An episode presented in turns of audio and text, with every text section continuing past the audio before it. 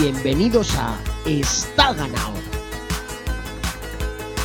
El primer podcast hecho por señores mayores para señores mayores. Está ganado. Pues sí, queridos amigos, bienvenidos otra semana más. Eh, un nuevo está ganado. Eh, 1.1 por 1x09, ya no sé por cuál vamos.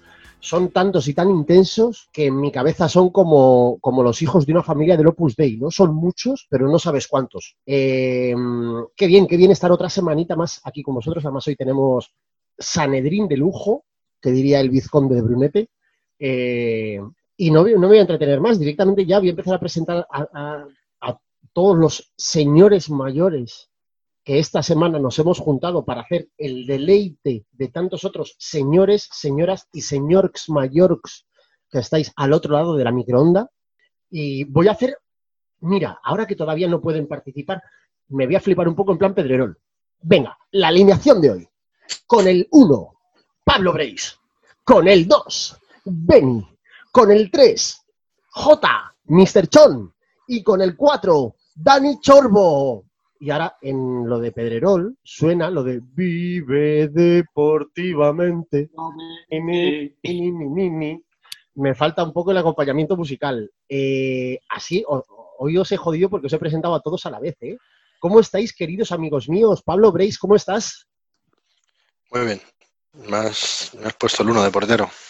Ahí está, cancerbero. Hombre, sobre todo, sobre todo, a ver, yo ya sabes que soy un tipo ante todo práctico. Dada la cabeza que me gastas, eh, media portería tapada. O sea, al final también hay que ser un poco, hay que ir a lo, a lo útil. Eh, me voy a la, otra, a la otra esquina de la península. Beni, hermano mío, ¿cómo estás? Bien, aquí estamos. Y, a ver, he visto algunos kilómetros de todo, así que podremos comentar algo. Oye, y además tienes ahora mismo a la vuelta en tu tierra. ¿Has podido hablar con, con alguno de los favoritos? ¿Tienes Nada, no puedo hablar con nadie. A ver si tenemos mañana canutazo con, con Froome. Ojo. Mismamente. O con Braceford. Eh, qué bien. Pues hoy, como os acabo de decir, porque me he hecho el spoiler yo a mí mismo, tenemos a dos de nuestros iba a decir amigos, pero es que ya son como hermanos. O sea, ya también son como de la familia está ganado, ¿no? Jota, ¿cómo estás? Mr. Chon, buenas tardes, noches. Buenas noches y habrá que hablar del está ganado de la pandemia, porque también estaba ganada la pandemia y será para un capítulo especial lo de la pandemia. Porque hoy, bueno, cuando lo escuchen estos oyentes no sabemos cuándo será, pero hoy el MVP del día ha sido nuevamente, la verdad que va a salir la revista Time a este paso, Fernando Simón. Uh. Está a un nivel muy, muy, muy fuerte. ¿eh? Está a buen nivel. ¿eh? Yo creo que había dos personas que no se esperaban este 2020 que han tenido, que eran, ahora hablaremos de Tao Jason Hart y otro era Simón. TJ y Simón, efectivamente. Eh, eh, deberíamos ir pensando, amigos, y os lo dejo caer ya, para que esté en el subconsciente colectivo, deberíamos ir pensando en eh, el premio está ganado 2020, porque a lo mejor lo tenemos que institucionalizar. Y, en noviembre, por ejemplo, eh, proponemos entre nosotros un grupo de candidatos, lo movemos también en Twitter, en, en, Telegram y tal, y a ver a quién se lo damos. Efectivamente, lo de Simón, eh, yo he de decir que el tipo en principio me despertaba simpatía. Sin más, sin más, sin tener ni puñetera idea a nivel profesional o a nivel técnico, tal cual. Pero ya cuando él mismo es el que se echa paladas de tierra encima, dices, pero, pero ¿por, qué te, ¿por qué haces esto? Quiérete un poco, ¿no? Respétate, no te metas en, todos los jardines que hay. Pero bueno, a ver, eh, en principio estamos en Está Ganado versión bicicletitas, baloncitos. Ya cuando entremos en, el jardín político, rollo, ya Graciano Palomo, yo aquí ya sí que vendré borracho perdido, Graciano Palomo, Antonio Papel, nos pondremos aquí a discutir y insultarnos y para adelante. En eh, la última esquina, yo le tengo aquí arriba a la derecha. Dani Chorbo, ¿cómo estás? Buenas tardes.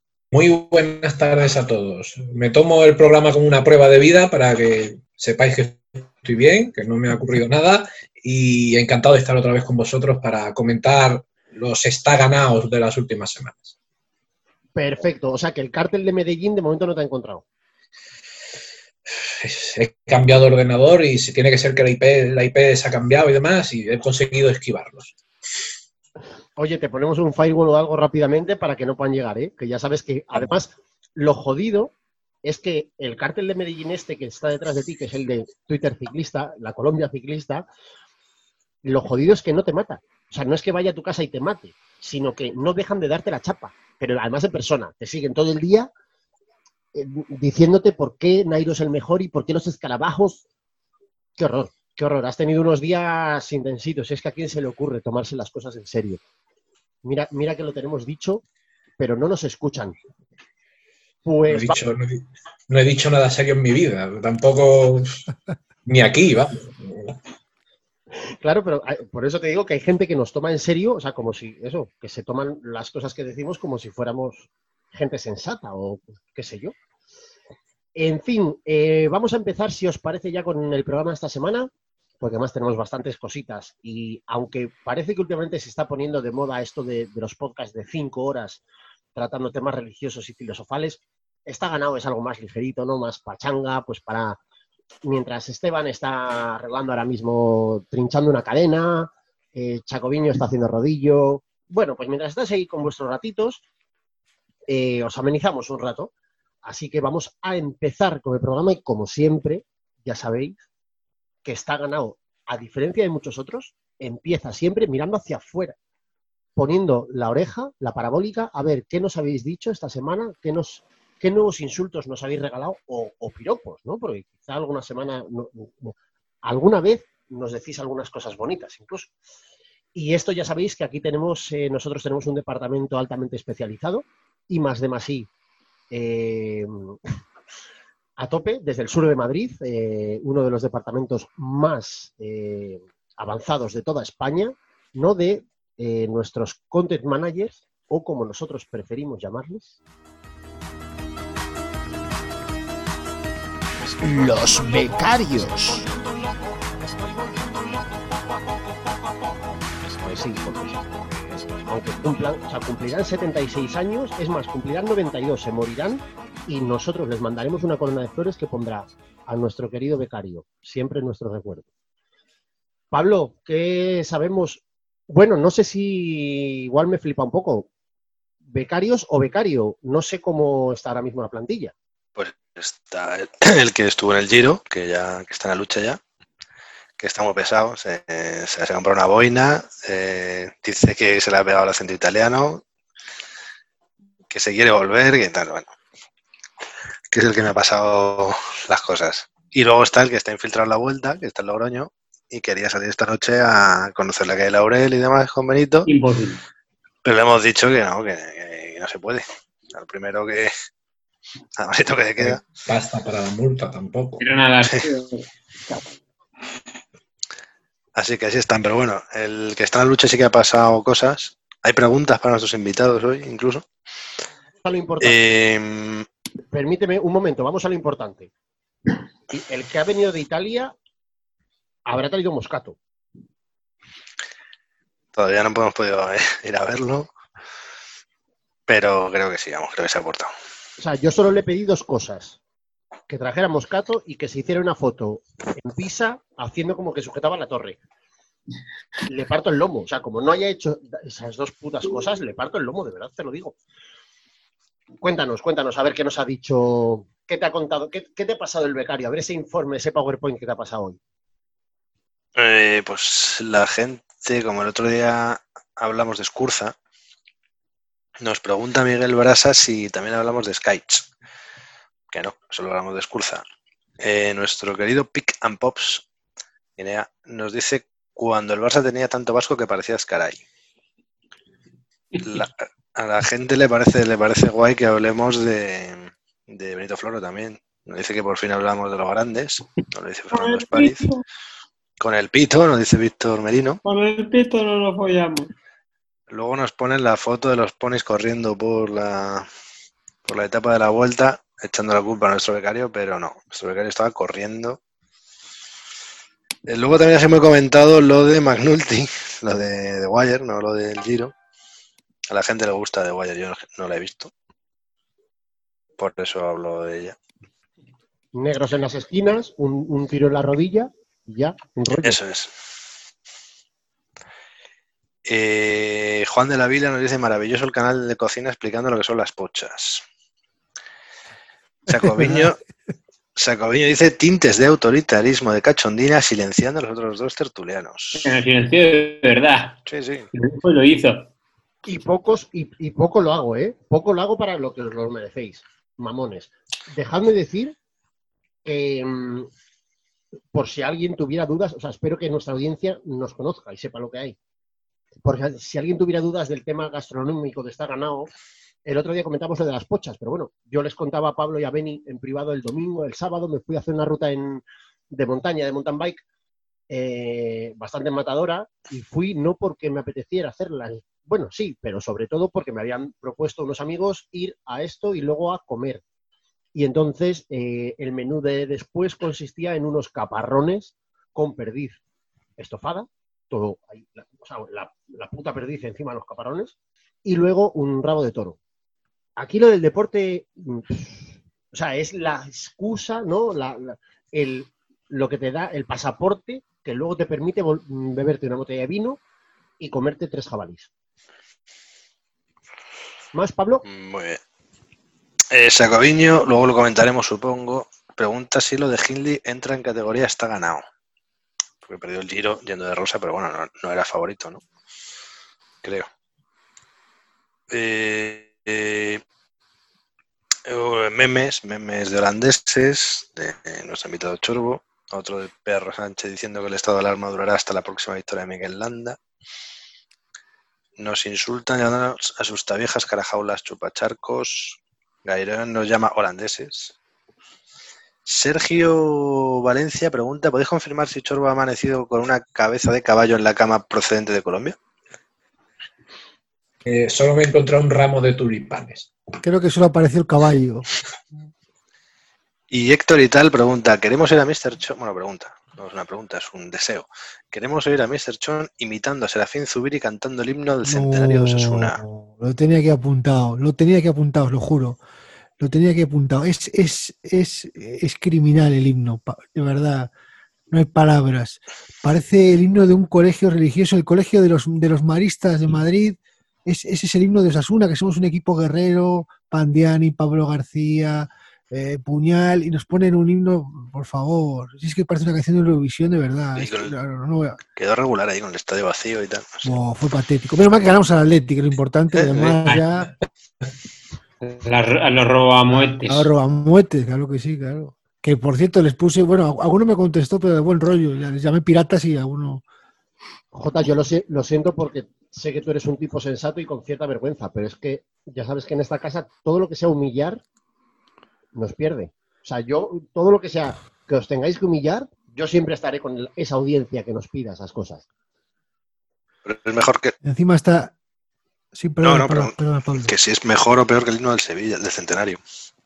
Es una especie de plagio malo. Es un plagio, o sea, plagio malo, pero muy malo. Muy malo.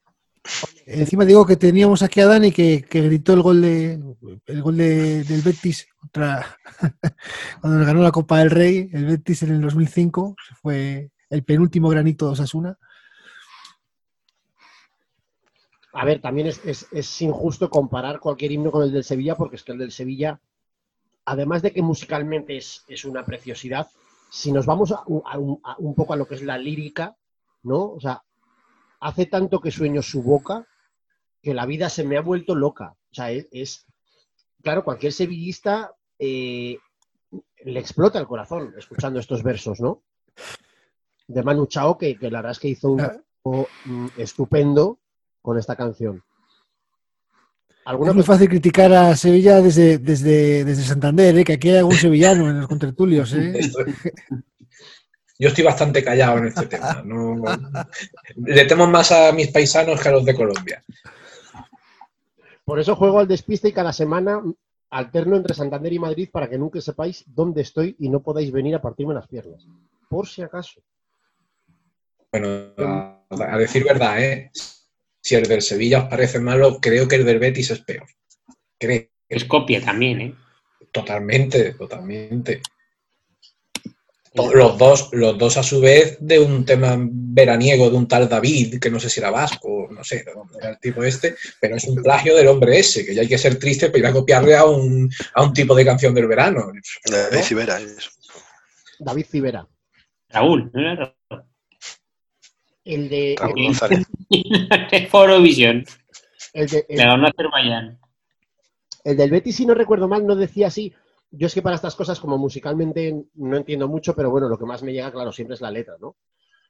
Eh, si no recuerdo mal, corrígeme, Dani, el del Betis no dice algo así el estribillo como eh, que la detengan, que es una mentirosa. Algo por ahí va. Si no, lo han, si no lo han detenido al que lo, al que lo compuso, ya se ha pasado todo el juego. El juego se lo ha pasado. El tema de los que tienen que detener y tal, creo que viene después que vamos a hablar del bar, del partido del Madrid-Barça. Y del Giro J, que en el Giro también habría que detener a alguien, a lo mejor. Porque vaya semanita caliente hemos tenido y si Pablo no me corrige y me dice lo contrario, ya aprovechamos para meternos un poco en el barro. Madre mía, Sí, sí, dale, dale. madre mía, amiguitos. eh, bueno, estamos grabando el programa a lunes, post mm, final de Giro, pre segunda parte de la vuelta.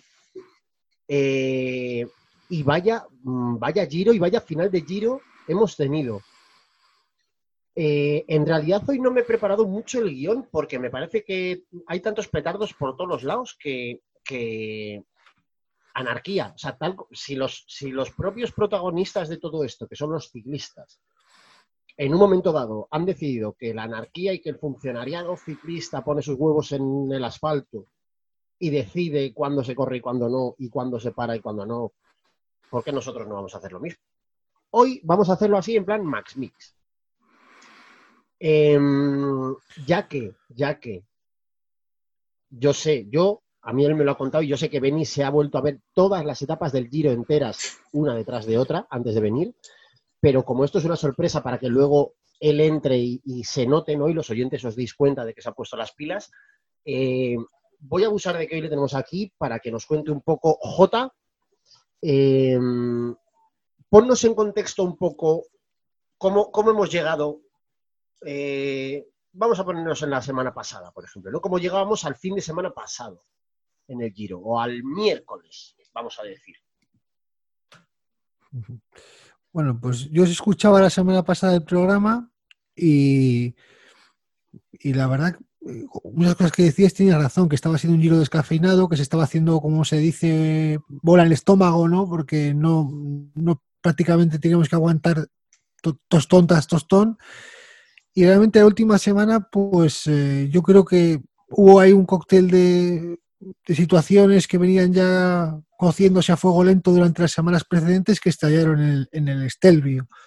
Yo apuntaba como tres factores que me gustaron y uno que no me gustó, y los voy a decir muy rápido. Las cosas que me gustaron fue que se impuso el recorrido sobre los corredores. Es decir, al final el Giro de Italia se caracteriza porque apuesta por unos recorridos eh, siempre muy ambiciosos, saliéndose un poco de, la, de, este humanismo que nos vende los Erasmus de Rotterdam de ASO y, siempre suele tener bastante, bastante certeza y bastante calidad.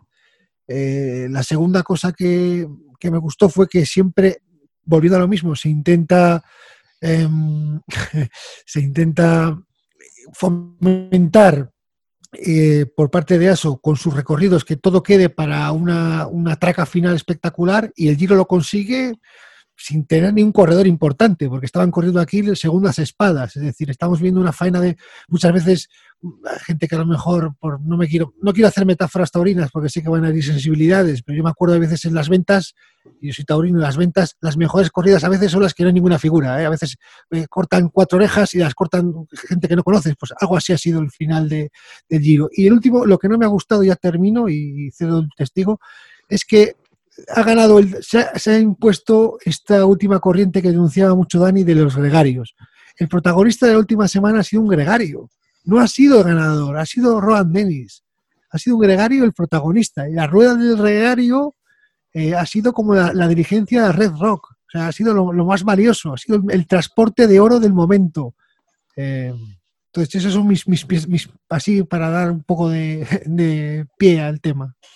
Eh, totalmente de acuerdo con lo que comentabas de los gregarios, que curiosamente comparten muchas vocales con los becarios. ¿eh? Son prácticamente.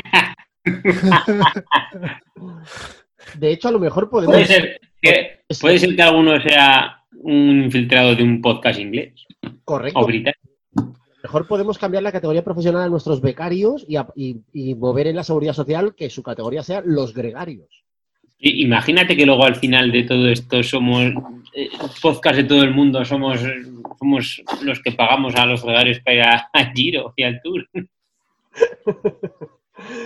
Eh, te decía, eh, Jota, totalmente de acuerdo con lo que dicen los gregarios. A continuación lo desarrollaremos, porque además estos días leía y, y he participado en algún debate hablando de esto, que me parece que es algo, eh, bueno, sangrante, efectivamente, o sea, que tiene chicha. Pero antes de nada, y para que Dani también dé su pincelada inicial y ponga un poco de contexto también a, a lo que él ha visto estos días, estos últimos días del Giro, y sobre todo porque Dani, cabrón, esto que nos pasas por chat mientras estamos eh, comentando, no se puede morir en un chat, no es justo, no es justo. Mm, ¿Cómo has visto? Danos una definición, por favor, como la que nos acabas de dar. de- Estoy muy, estoy muy de acuerdo con estoy muy de acuerdo con Jota de que el Giro tiene dos semanas y medias que, se ha cocido muy a fuego lento y luego unos últimos tres, cuatro días, tres, cuatro días que ha sido un hervidero de noticias y de, cosas que han pasado raras, extrañas, muchos vuelcos. Y ya, el símil que yo hago es que son dos semanas y media dirigidas por Isabel Coixet y tres, últimos cuatro, y tres o cuatro últimos días dirigidos por Guy Ritchie, con cosas pasando continuamente y- y gente, gente de mafiosillos pequeños de poco nombre, pero que hacen cosas divertidas y que les pasan 20.000 historias. Eh, efectivamente, por, por eh, centrar también, por ir viendo algunas de las cosas que van saliendo y que no se nos queden en el tintero, eh, precisamente me parece muy importante esto que comentaba Jota. La última semana del Giro, efectivamente, hemos tenido como protagonistas agregarios y hemos visto algo que yo había visto ya alguna vez y en lo que probablemente no me haya fijado demasiado, hasta que esta semana he escuchado debates y he participado en debates eh, con gente que, me- que lo comentaba y que probablemente lo hemos visto más claro, ¿no?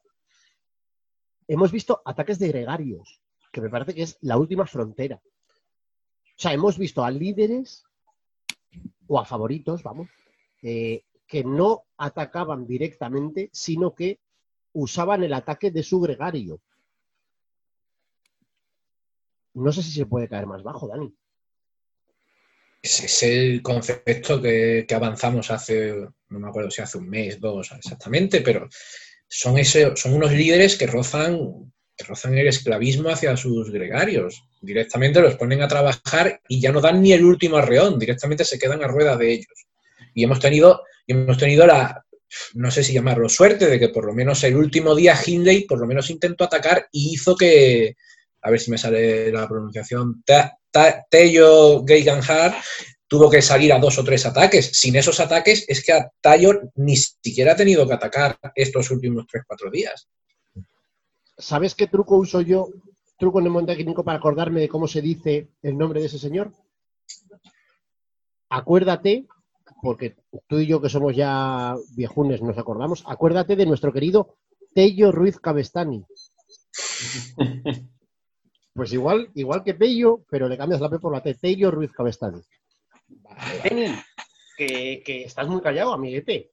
¿Cómo has visto? No, no te voy ni a preguntar qué has visto. Espero que no hayas visto nada.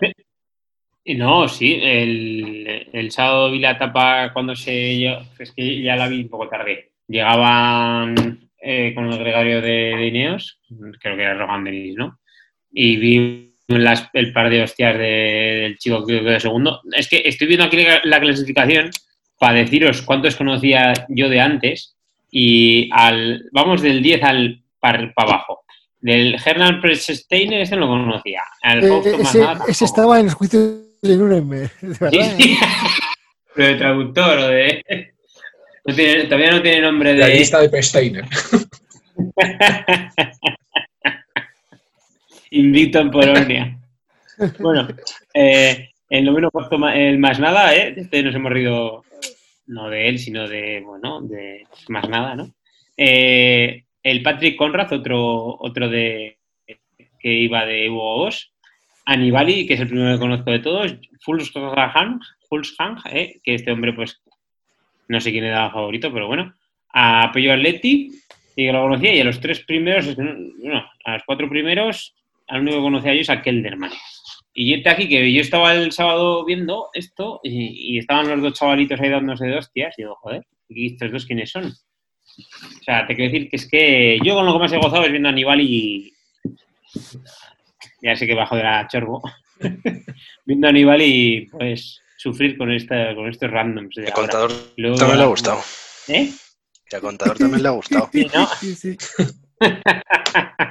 Hijo puta. pues sí, a, a ver, es que ese animal ya tiene una edad, ¿no? Pero es que no ha tenido ni, ni refull para, para tirar, la verdad.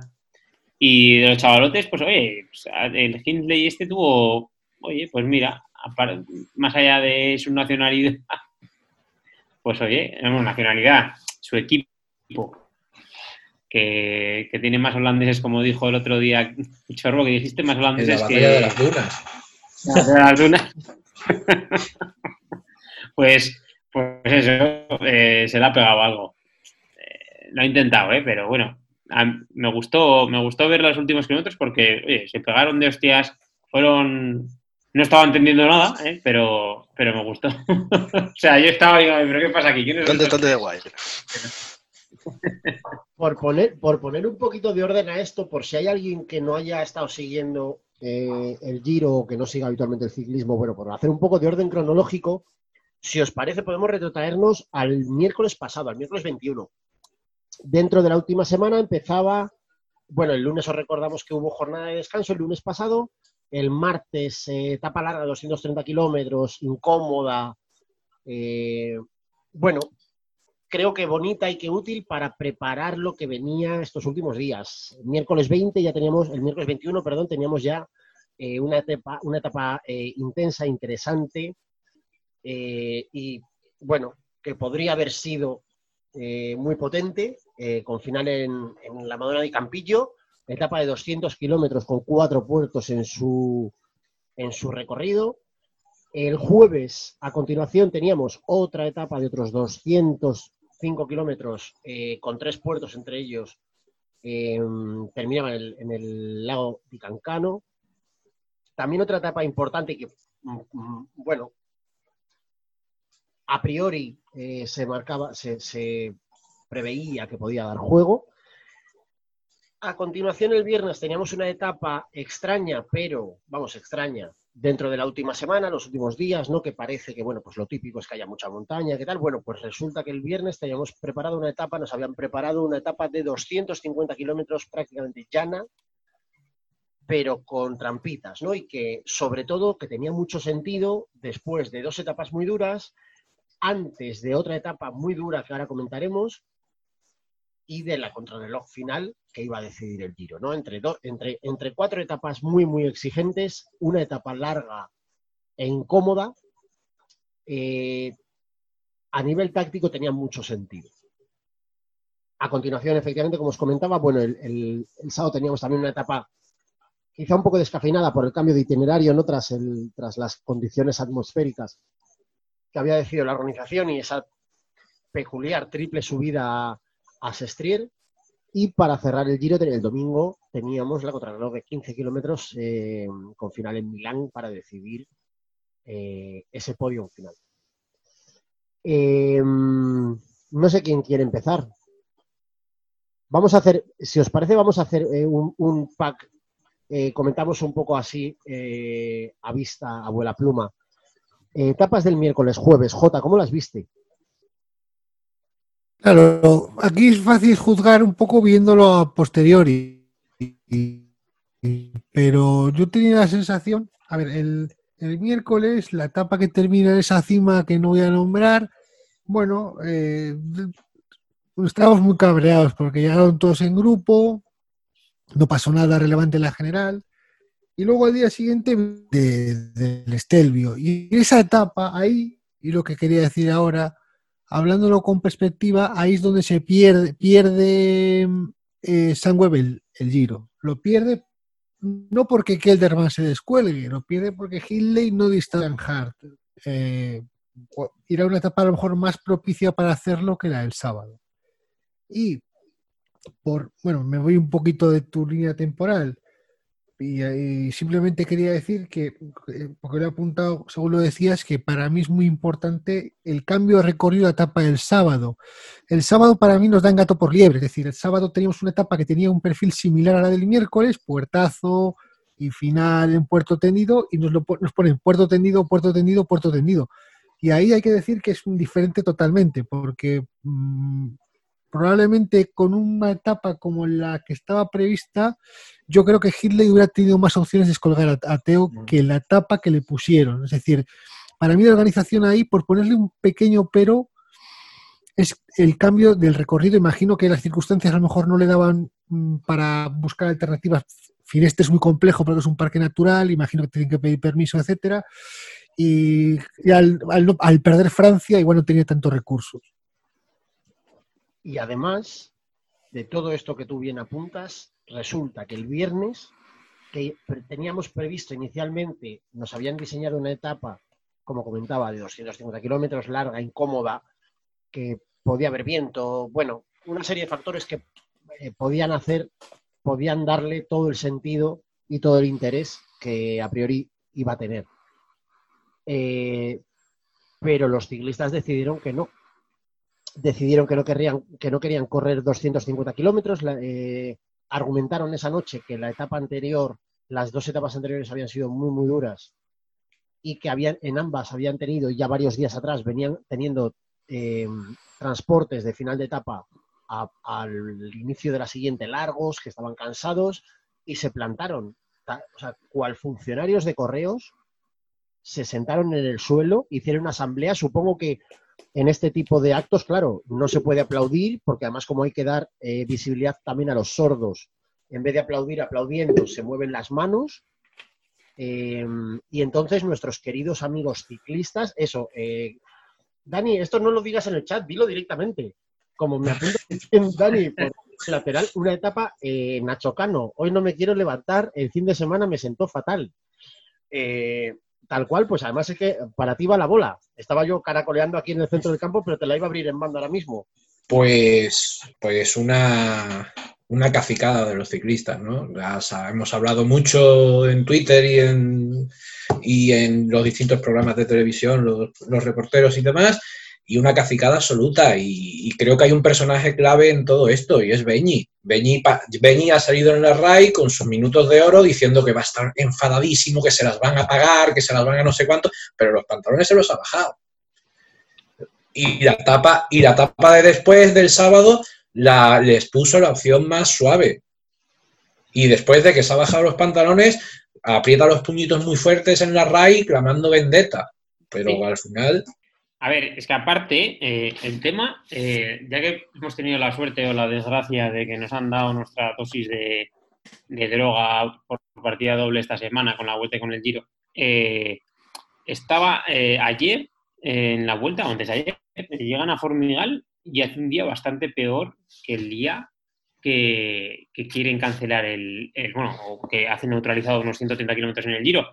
Y de hecho, Esteban, que está en el giro, nos dice que, que marca 12 grados el, coche. Espero que no le despidan de esto.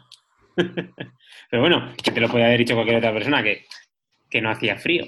Eh, que te puedes meter en la EMET italiana, imagino, y, ves que, que, marca 12 grados con el móvil, o que me da igual 10 que 12, que no es temperatura para, para estar con los tejidos que tienen ahora y todas estas historias.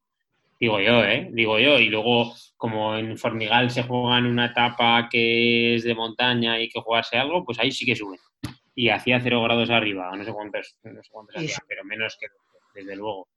Y si me apuras, Beni, efectivamente los ciclistas argumentaron el frío, los traslados y también transmitieron en algún momento su preocupación por el coronavirus tal y cual.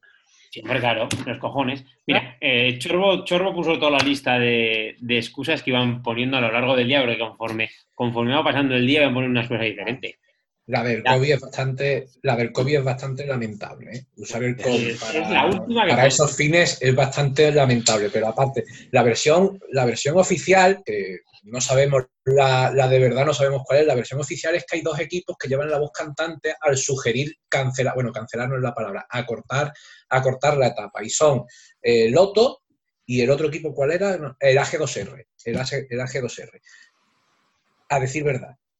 A decir verdad. Si esto fuese cierto, que no lo es, pero si fuese cierto, ¿qué fuerza tienen el Loto y el AG2R para decirle a Beñi que acorte etapas?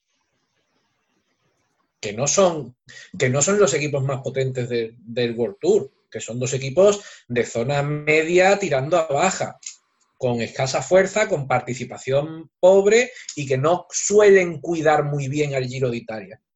O sea que, ¿quiénes son esos dos equipos para poner en, en, un, en un brete a, a la organización del Giro de Italia? Hay algo detrás, otros equipos presionando para que sean ellos los que den la cara, que no lo sabemos. Lo mismo algún día nos enteramos, pero a día de hoy no, no sabemos quiénes son. Y ya empezamos todos a, a elucubrar, a conspirar y estas cosas que nos gusta cuando nos ponemos el gorro de papel albal en la cabeza. Pero, ¿Qué decimos? Pues que eran los holandeses que no sabían ponerse los chubasqueros.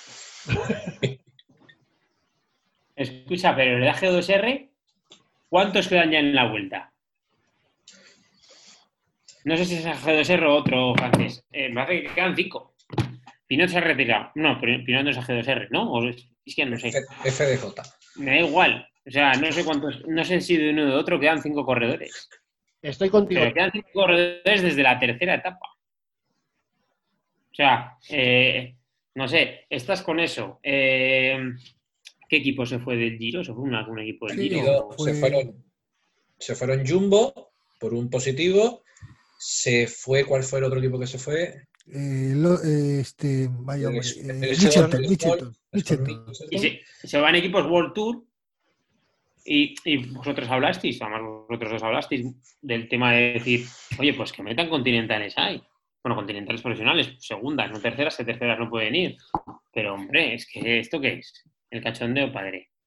Pero no os lo perdáis porque mañana mismo eh, eh, va a hacer mal tiempo, bueno, mañana mismo.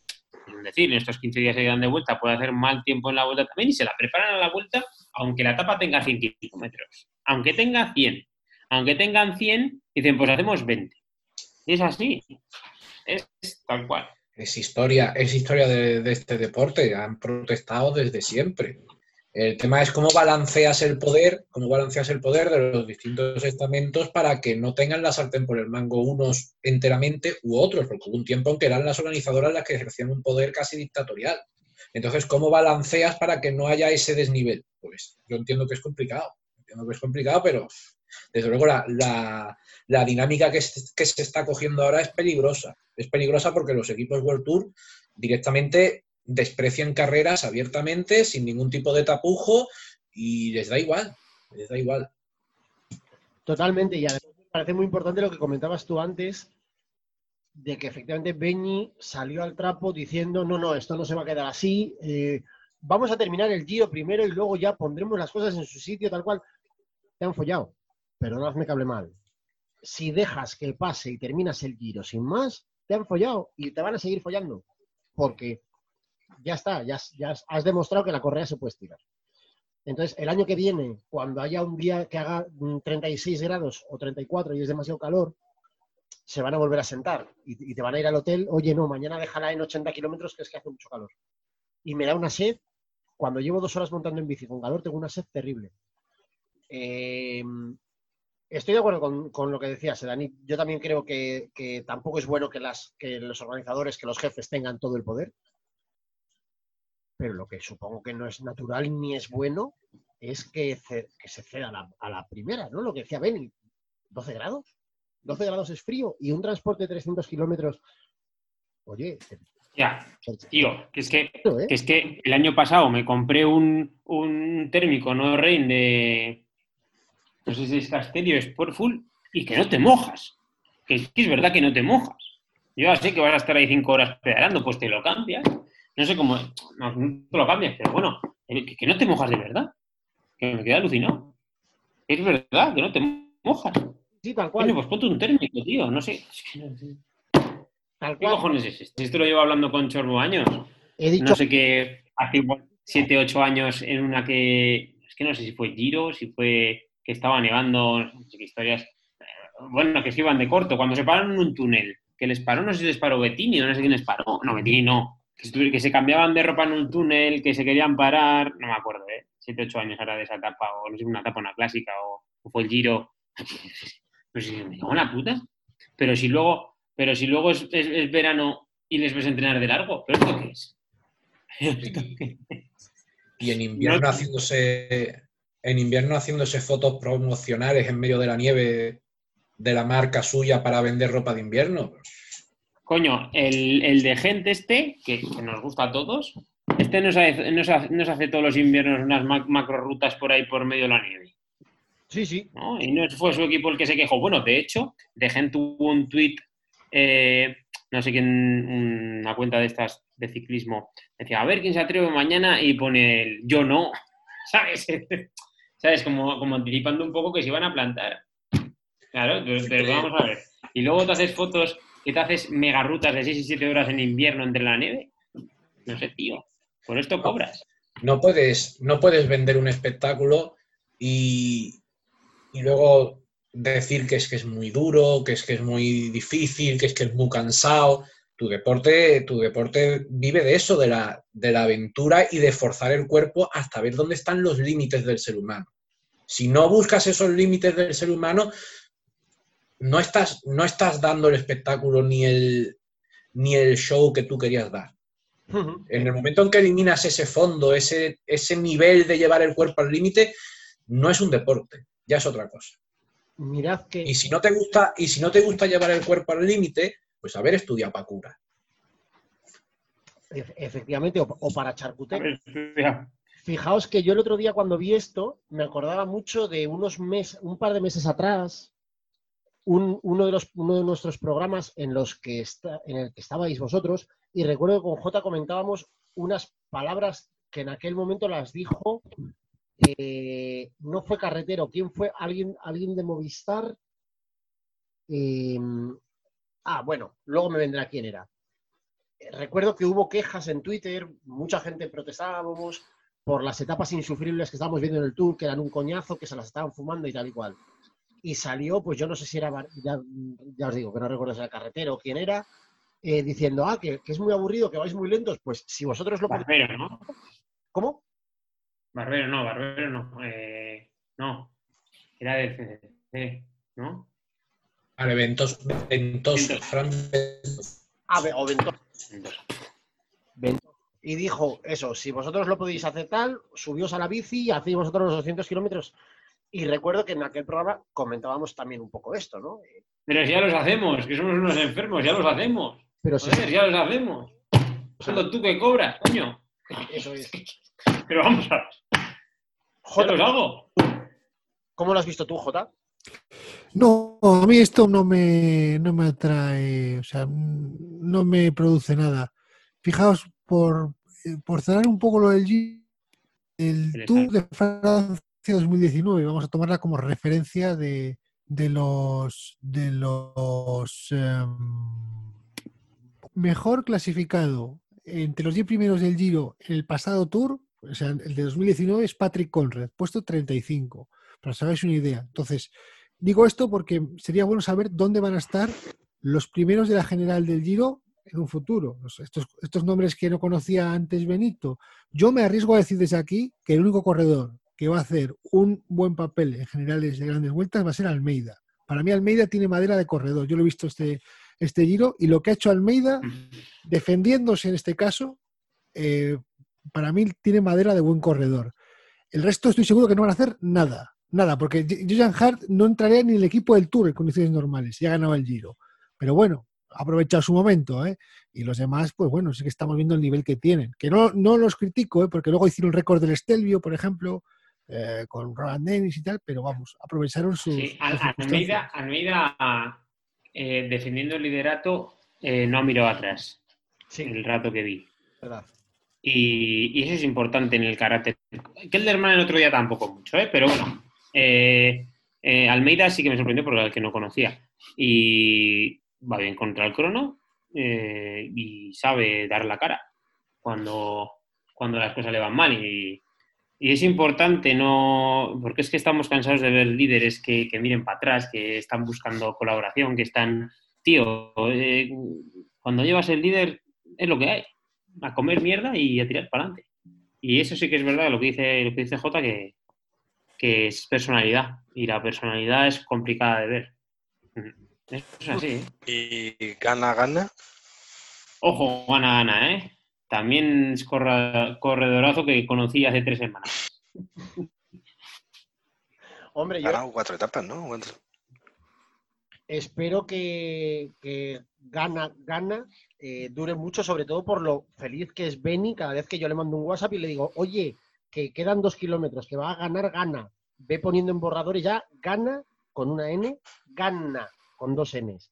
Se echa He de ahí decir, poniendo esto. He de decir que, que, que últimamente no soy muy becario yo. Últimamente, ¿eh? Últimamente- igual últimamente tenemos otro becario. Qué desgracia. Eh, creo que querían añadir, queríais apuntar alguna cosa. Dani, Bueno, pero Ah, te, te he visto el caso, no, pero com- comento. eh, en el caso de, en el caso de Almeida, a todos nos ha, nos ha sorprendido la, la grinta o el coraje con el que se ha defendido.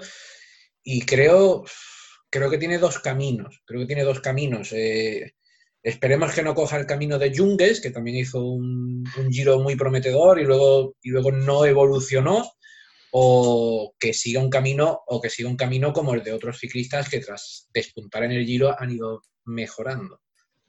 En el caso de Jungles que comentabas ahora, bueno, creo que, que Almeida tiene una ventaja, partimos de base, supongo que es que no es holandés. En principio esto puede ayudar a que, Junger es veci- vecino de holandés, que algo te toca de refidón. bueno, a ver, eh, esto quiero salir al paso y además creo que lo hago en boca por lo menos tuya y mía, de Beni desde luego y de mucha otra gente del Twitter ciclismo.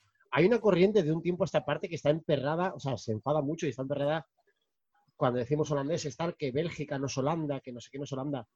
Eh, parece mentira. Lo primero, lo que decía Dani al principio, parece mentira que a estas alturas vengáis con estas mierdas. Eh, segundo, ¿todavía no os habéis dado cuenta de que ser palentino o ser holandés no significa haber nacido ni en Bélgica ni en Palencia? Que es algo que va mucho más allá, que es algo que es una forma de vida, es, una mierda que llevas dentro.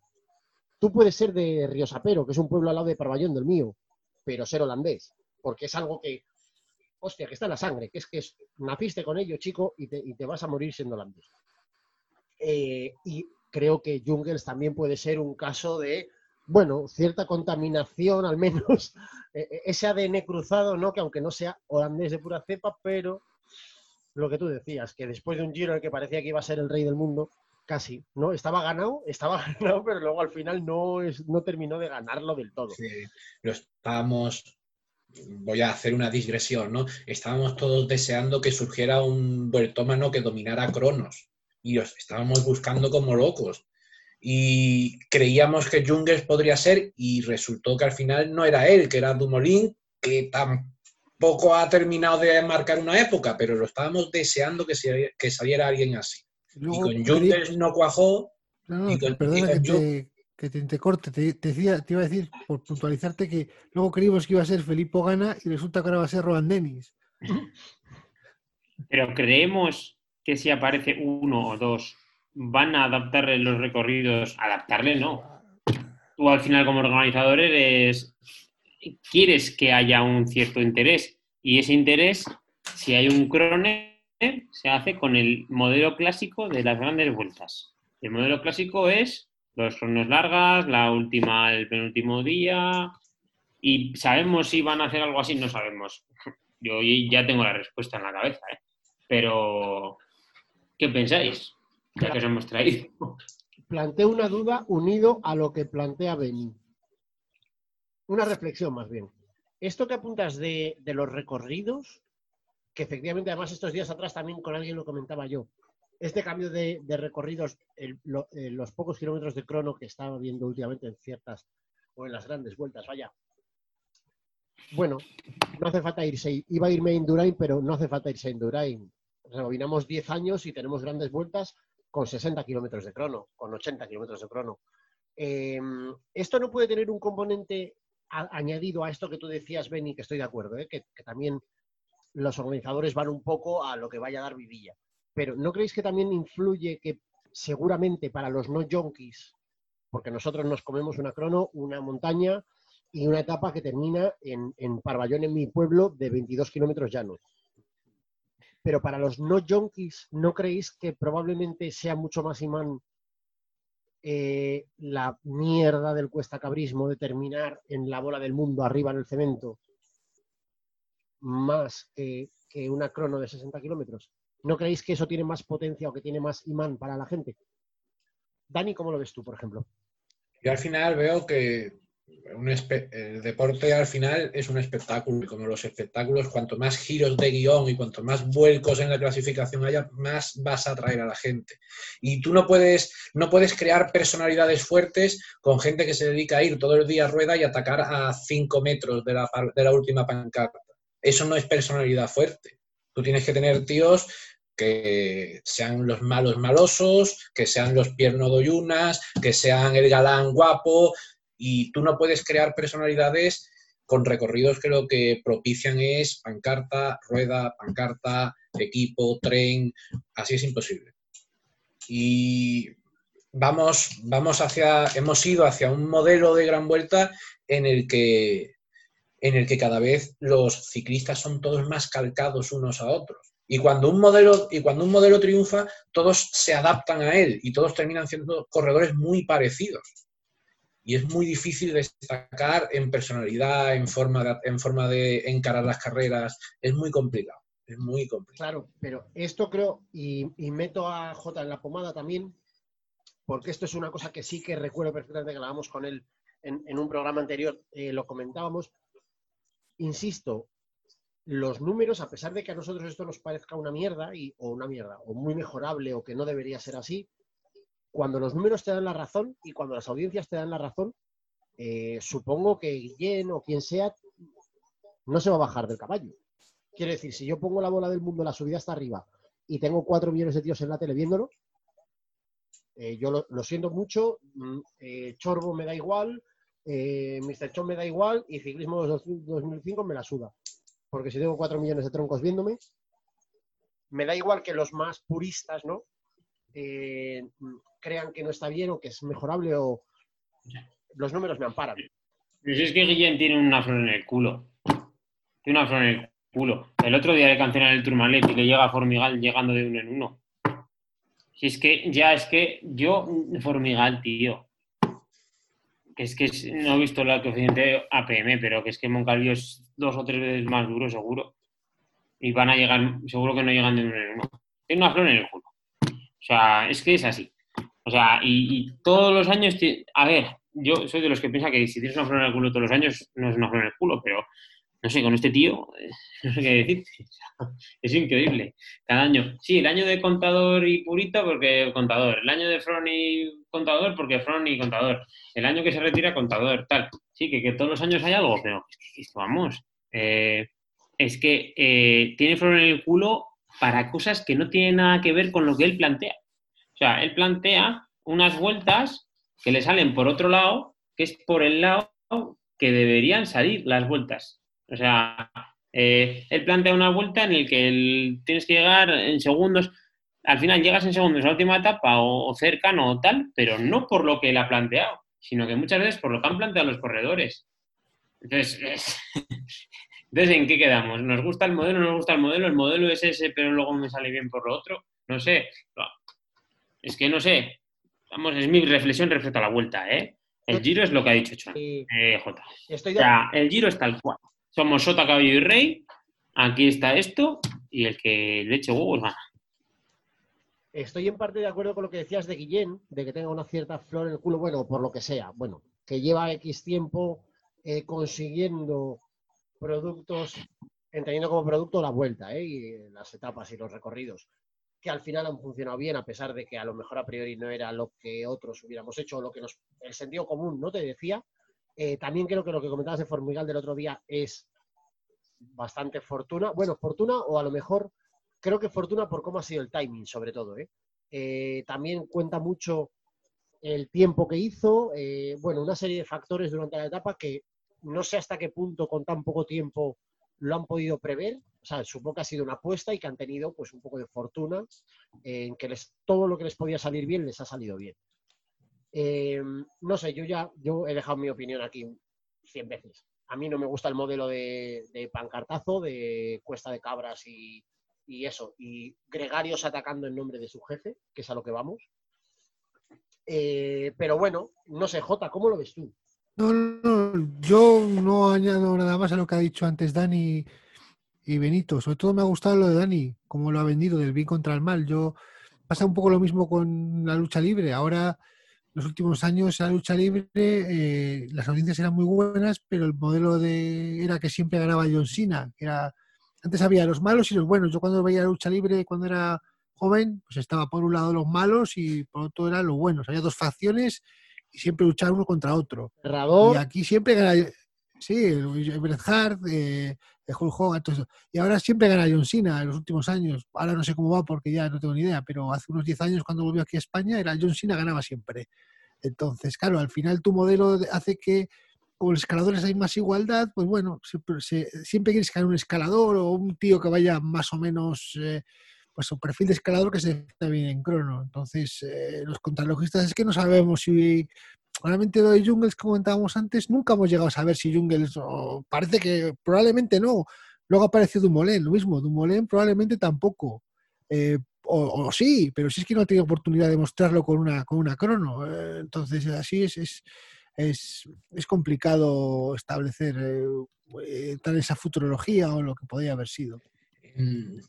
En, uno de esos, en una de esas costumbres que, suelo tener y que tenemos los antiguos foreros de Eurosport, eh, de abrir hilos o abrir, eh, o abrir eh, foros en los que contamos una historia y no la terminamos, eh, a escribir sobre, el camino del héroe, como en la literatura épica eh, siempre cuenta una historia en que el héroe recorre un camino para llegar a ser héroe, para pasar de persona normal a ser héroe. Por eso nos gusta que el escalador o alguien que recorre un camino lleno de esfuerzos, con todo en contra y contra todo pronóstico, termina consiguiendo la hazaña por la que se le recuerda. En un ciclismo en el que siempre estás detrás de, de tus líderes y atacas en la pancarta, ese trayecto, ese, esos 12 trabajos de Hércules, no los percibimos como algo colosal, épico, sino simplemente como una aventurilla. Y por eso no le damos esa, esa dimensión que sí se le daba a un ciclismo anteriormente. dejadme que haga una Está claro, por eso a la gente le ha gustado lo de Pogacar en el Tour, ¿no? No, como Pogacar, se dice Poyacar. A ver, a ver si aprendemos un poco de idiomas en esta ganado, ¿eh? por favor. Dejadme que abra un poco la espiral, os decía, ya que estábamos, hemos entrado en el Giro, pero del Giro hemos pasado un poco también a- al mundo ciclismo en general, ¿no? Y al- incluso a, los hilos políticos que mueven el ciclismo. Vamos a meter en la espiral la vuelta. Eh, este año raro en el que la vuelta cuadra una semana con el Giro, con lo cual, bueno, pues un poco como decía antes Jota también, de los favoritos de este- o los que han sido favoritos este año en el Giro, eh, a ver si el año que viene te lo encuentras en el, eh, pidiendo en la puerta del Simago. ¿no? O sea, va a haber mucho baile. eh, creo que las segundas figuras, o segundas figuras o, anónimos, ¿no? Sin carismas de la vida, de repente se encuentran un, un Euromillones premiado en el Felpudo y tienen un giro. Em, ¿Cómo veis la vuelta? La vuelta parece que sí que tiene más, más un cartel más importante, quizá a priori. También, bueno, en el Giro ha habido bajas que han condicionado el cartel, pero dentro de en la vuelta sí que parece que, que hay un cartel más importante, empezando por nuestro favorito, ya sabéis que es hijo predilecto de nuestro programa, el, el colombiano Richard Carapaz. Eh, introducid un poco, me gustaría que, nos contéis un poco cómo veis, Jota, cómo ves, cómo ha empezado la vuelta.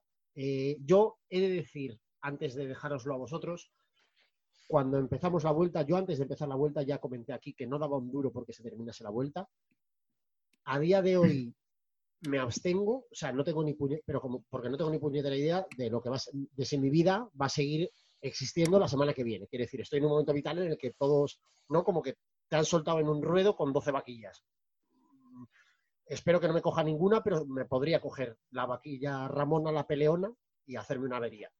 Em, ¿cómo, cómo estáis viendo y cómo veis eh, lo que nos queda de vuelta? Jota, por ejemplo.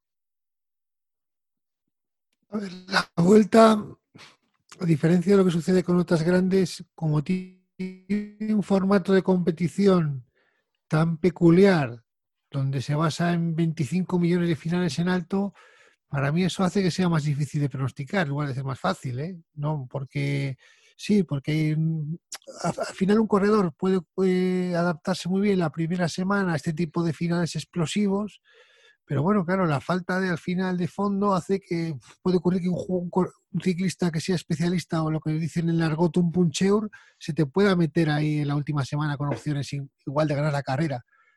No quiero extenderme mucho porque hay que hablar también de los baloncitos luego, entonces simplemente para mí mm, yo diría, lo siento por él por, porque le voy a dar la mufa, pero mi favorito claro es, es Carapán, claramente, pero clara, pero por mucho, ¿eh? ¿Y ves, ves quizá eh, Pello Athletic podría hacer doblete? Después de ganar el Giro, ¿podría ganar ahora la vuelta? Eh, Si llega, eh, sí, o mira, puede, si se mete ahí. eh, no, no, no sé, no voy a, meter- voy a hacer una barbaridad, ¿no? Yo, yo tengo, tengo dos favoritos más allá de, de nuestro querido Richard Carapán. Eh, creo que tanto Pello Athletic como Contador Velasco están en unos momentos de forma tremendos y cualquiera de los dos podrían dar el campanazo. Eh, Dani, Contador con sus bicis, eh, sus bicis aptas para todos los bolsillos, son baratas las bicis, ¿eh? pensando en el obrero medio de este país, efectivamente, en los globeros, que- Totalmente, ahora.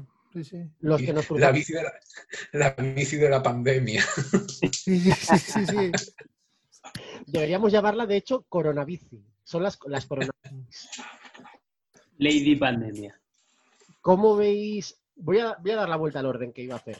Benny, ¿cómo, cómo no sé si estás viendo algo a la vuelta o cómo la ves? Habíamos Sí, sí, claro. no teníamos claro que si iba a poder terminar, eh, qué iba a pasar. Pues ya yo creo un momento, creo que ha llegado un momento en el que los únicos que pueden hacer que la vuelta no se acabe son los corredores. Porque tanto la organización como eh, eh, las instituciones, puedes hablar de gobierno de España, gobiernos regionales, lo que sea, ahora mismo eh, que de repente, por lo que sea, diga el gobierno o una institución, oye, mira, no acabamos, o sea, es un descrito para España a nivel europeo, que es donde más o menos importan las bicicletas, bastante serio. Una vez que se ha acabado el Giro, han acabado el Tour, yo creo que, que un descrito serio. Y respecto a favoritos y recorrido y tal, eh, veo fuerte Carapán. Veo fuerte Carapán. Veo fuerte Carapán. Lo que pasa es que a Roglic, no sé a quién se lo leía el otro día, creo que a Rubaisero o, es un tío que en el formato vuelta se puede hinchar a ganar etapas, pero por un tubo. Por un tubo, porque es que le van, que le van al pelo para, para garrapatear y mm, meterse en su distancia de seguridad que mm, 200 metros y sprintar y ganar. Y bueno, lo que hizo el otro día, de hecho. Y, y es que le va al pelo. En plan, ya a ver que te puede ganar 7-8 etapas de, de la vuelta, porque es que son su perfil. Pero le puede pasar lo mismo que en el Tour, que no va a poder, aparte de que puede ser el más fuerte y tal, o no, pero no, uno, no tiene terreno para medirse y para poder eh, decir que ha podido dar el máximo para ganar distancia, y, dos, lo puede, puede tenerlo, y si no lo tiene, eh, peor para él, porque otros pueden aprovechar. Entonces, no sé, la cosa está tan Roglic Carapaz, eso está claro. Más yo no lo meto porque mmm, igual luego me sorprende ganando cinco tours el tío, pero a, más no tiene vida. No tiene vida. Como corredor, no, no, le veo un tío sin vida. Sin vida. Eh, tal y con las piernas que iba el día de Arrate, o no sé, no sé el día de Arrate o el día siguiente de San Miguel de Alar. Con esas piernas, tío, no has tenido otras piernas iguales en tu vida. Tienes que intentar. No te has visto ahí nunca, nunca en tu vida. Yo creo, ¿eh? Para dar paso a Dani, dejadme decir que yo soy una de las víctimas del coronavirus. No porque lo haya sufrido afortunadamente, porque no, de momento no, el, el virus no ha querido nada conmigo, pero eh, gracias al coronavirus y al calendario raro que tenemos este año, me he visto de repente, sin haber hecho yo casi nunca juegos, este año tengo eh, dos Velo Games, uno del Giro y uno de la Vuelta, eh, un Tropela y dos eh, de Biwenger de estos de las, uno de la Vuelta y otro de la Liga. Y les decía a mis amigos cuando hicimos el de la Vuelta, cuando van saliendo corredores al mercado y tal y cual, salió Roglic y yo dije, yo no lo voy a comprar, costaba un pastizal y tal, y dije, yo no lo voy a comprar porque no va a ganar la Vuelta. Pero a uno de ellos le dije, ahora bien, cómpralo. O sea, eh, suelta pasta y cómpralo porque Roglic es un corredor que no te va a ganar la vuelta, pero para un Velo Games te va a dar puntos de cojones. Podría ser Dani, te la lanzo, te la pongo suavita al pie, pase de la muerte. Podría ser quizá que nuestros primos de Jumbo, a pesar de lo que han vivido ya, aún no hayan aprendido nada y que vayan a volver a hacer la misma en la vuelta. Bueno, algo, algo hicieron distinto hace dos o tres días. Metieron, intentaron, no lo metieron, lo intentaron meter a Sepp Kuss en una, en una fuga lejana, lo intentaron. Se ve que una epifanía, una epifanía, los, los protestantes también tienen, parece ser, tuvieron una epifanía y quisieron jugar algo distinto, pero no les funcionó. Y el último día en Formigal el equipo lo hizo aguas completamente. En una temporada que vamos de experimento en experimento, era muy interesante el experimento de Pello, de Pello Athletic, era muy interesante porque era ver cómo se podía doblar Tour y Giro en esta temporada un poquito rara. El siguiente experimento es ver cómo se dobla este Tour con esta vuelta. Y parece, con todos los alfileres que lo, quera- que lo queramos coger, que los gregarios de Jumbo no están doblando tan bien como parece. Bueno, quizás Sepcas es el único ahí que, como dice Perico Sepcas, eh, Limón, el único que aguanta ahí. Conga. Este es Conga. Sepcas. Ya tenemos nuevo apodo. Está siendo un año raro. Eh, que conste para todos nuestros oyentes, quiero dejar clara una cosa. Aunque no lo parezca, estamos cinco personas hoy aquí. Mm, El quinto está, debe estar, creo que está creo que está Está, está con el bar. terminando de pasarse el. Está buscando al padre del colegiado de la contienda. Yo solo he venido hoy a hablar del, del bar. A eso, Te vas a poner a comer palomitas delante. A lo mejor para el final hemos dejado.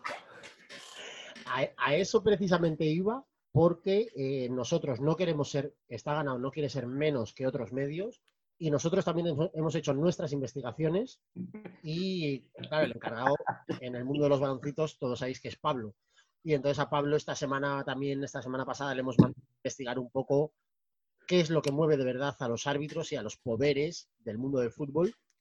Y, y ahora es el momento en que si no tenéis, si no me lleváis la contraria, si no me decís lo contrario, Bien de pavo, que es que la, la, la, la etapa del Angliru tiene 110 kilómetros. Es que es, como- es imposible que la boicoteen. es que es imposible. yo la veo demasiado, demasiado larga, fíjate lo que te digo. Mira, Yo creo fíjate, te voy a decir una cosa. La de, la de Lugo Orense, eh, miércoles 4 de noviembre, igual hasta nieva, 204 kilómetros, boicoteada. ¡Buf! Mira, Mos, ¿eh? Sal- imagino que cortará la cinta a nuestro amigo el bombero de Mos. Eh, ah, No creo que estará trabajando. Teletrabajando. el bombero de Mos, a Puebla de Sanabria. ¿Bombero de Mos de quién es? La de- Pero no es de, no es de Es Rusia. que inventó el teletrabajo, Pereiro. De- no sé si es de rusas o de, o de Visco. No, Visco no. De Chorbo tuyo no es, ¿no? Mío, mío, mío no. Es Ten de cuidado que este es de gatillo fácil, ¿eh? No, no, no, le metas el lío. El bombero de Mos era de Popo. Bueno, el. No, 270 kilómetros. Ya me he peleado con colombianos, meterme con gallegos es lo mismo. La- la- manejan el mismo negocio. Sí, pero además los gallegos son, son menos escrupulosos que los colombianos, ¿eh? O sea, el, el gallego te coge, coge la azada y aparece en tu casa y te la clava en la espalda. No se anda con hostias. Escucha, vamos al kit. Yo ya estoy viendo solo, simplemente yo ya no veo etapas de montaña, no. Yo ya solo veo etapas boicoteables. Aquí hay una, aquí hay una etapa de Mosa, pues, Sanabria, 230 kilómetros, que bueno, en tipo Picadita. otra cosa no, pero llover. O sea, Yo personalmente tengo familia en Galicia eh, yo veo Y factible ¿no? puedo hablar con, con la familia y mandar a alguien a escupir allí, a, a toser a los, a los ciclistas en la cara mientras Abrazarlos. y a tomar Lo que hace la vuelta es correrse ahora de, de, de 0-0 de la noche a 6 de la mañana. Correr ese espacio ahí para... Así no. por echar. Mañana si queréis voy a abrazar a alguien al Hotel Marqués de Murrita. A Carapán. Doy Un abrazo, un beso, una flor. Sí, sí. A, Gui- a Guillem, a Guillem Beni. a sé si quieres. A ese sí quieres, sí. Y ahora no porque no está, ¿eh? Y a Escartín, bueno, a Escartín le respetamos. Joder, qué, gra- qué grande don Fernando. Es- esa- esos, esos chepazos que nos regaló durante tantos años, eso, eso vale oro. Eh, Irse de juerga, irse de juerga con Escarpín, ¿os lo imagináis? Ojo.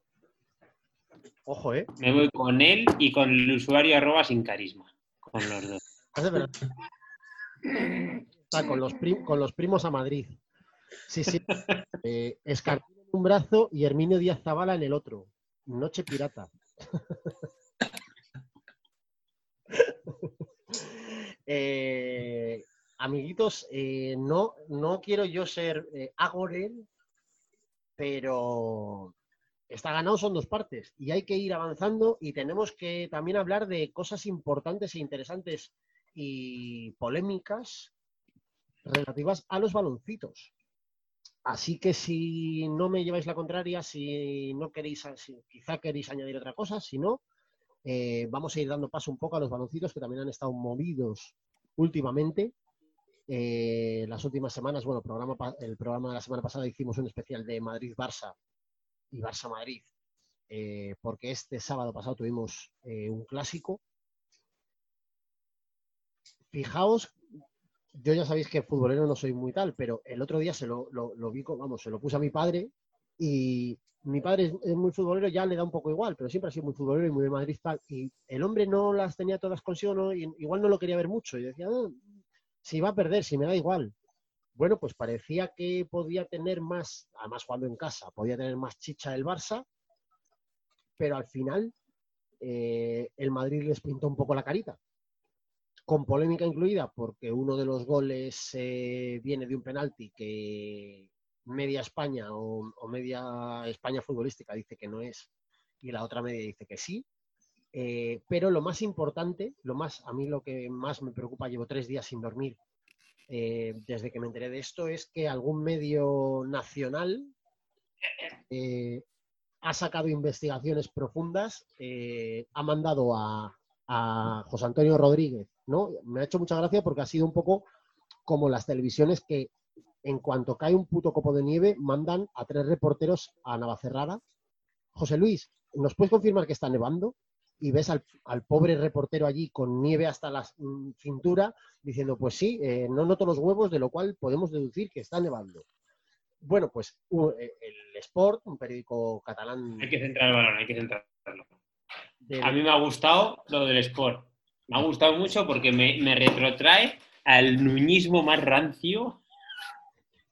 de- vamos, es increíble. Es que os voy a leer la portada, ¿eh? En, en grande. Es un madridista confeso. Los vecinos de Benidorm, de donde es Martínez Munuera, desvelan las simpatías del árbitro del, caso por- del clásico por el Real Madrid. Su padre, Juan Ramón, fue fundador de la peña madridista Los Amigos. Es que es buenísimo. El Barça presentó una queja ante Rubiales por su polémica actuación. Buenísimo. Pero ¿habéis visto el vídeo? Importante. Sí, sí. ¿Lo habéis visto?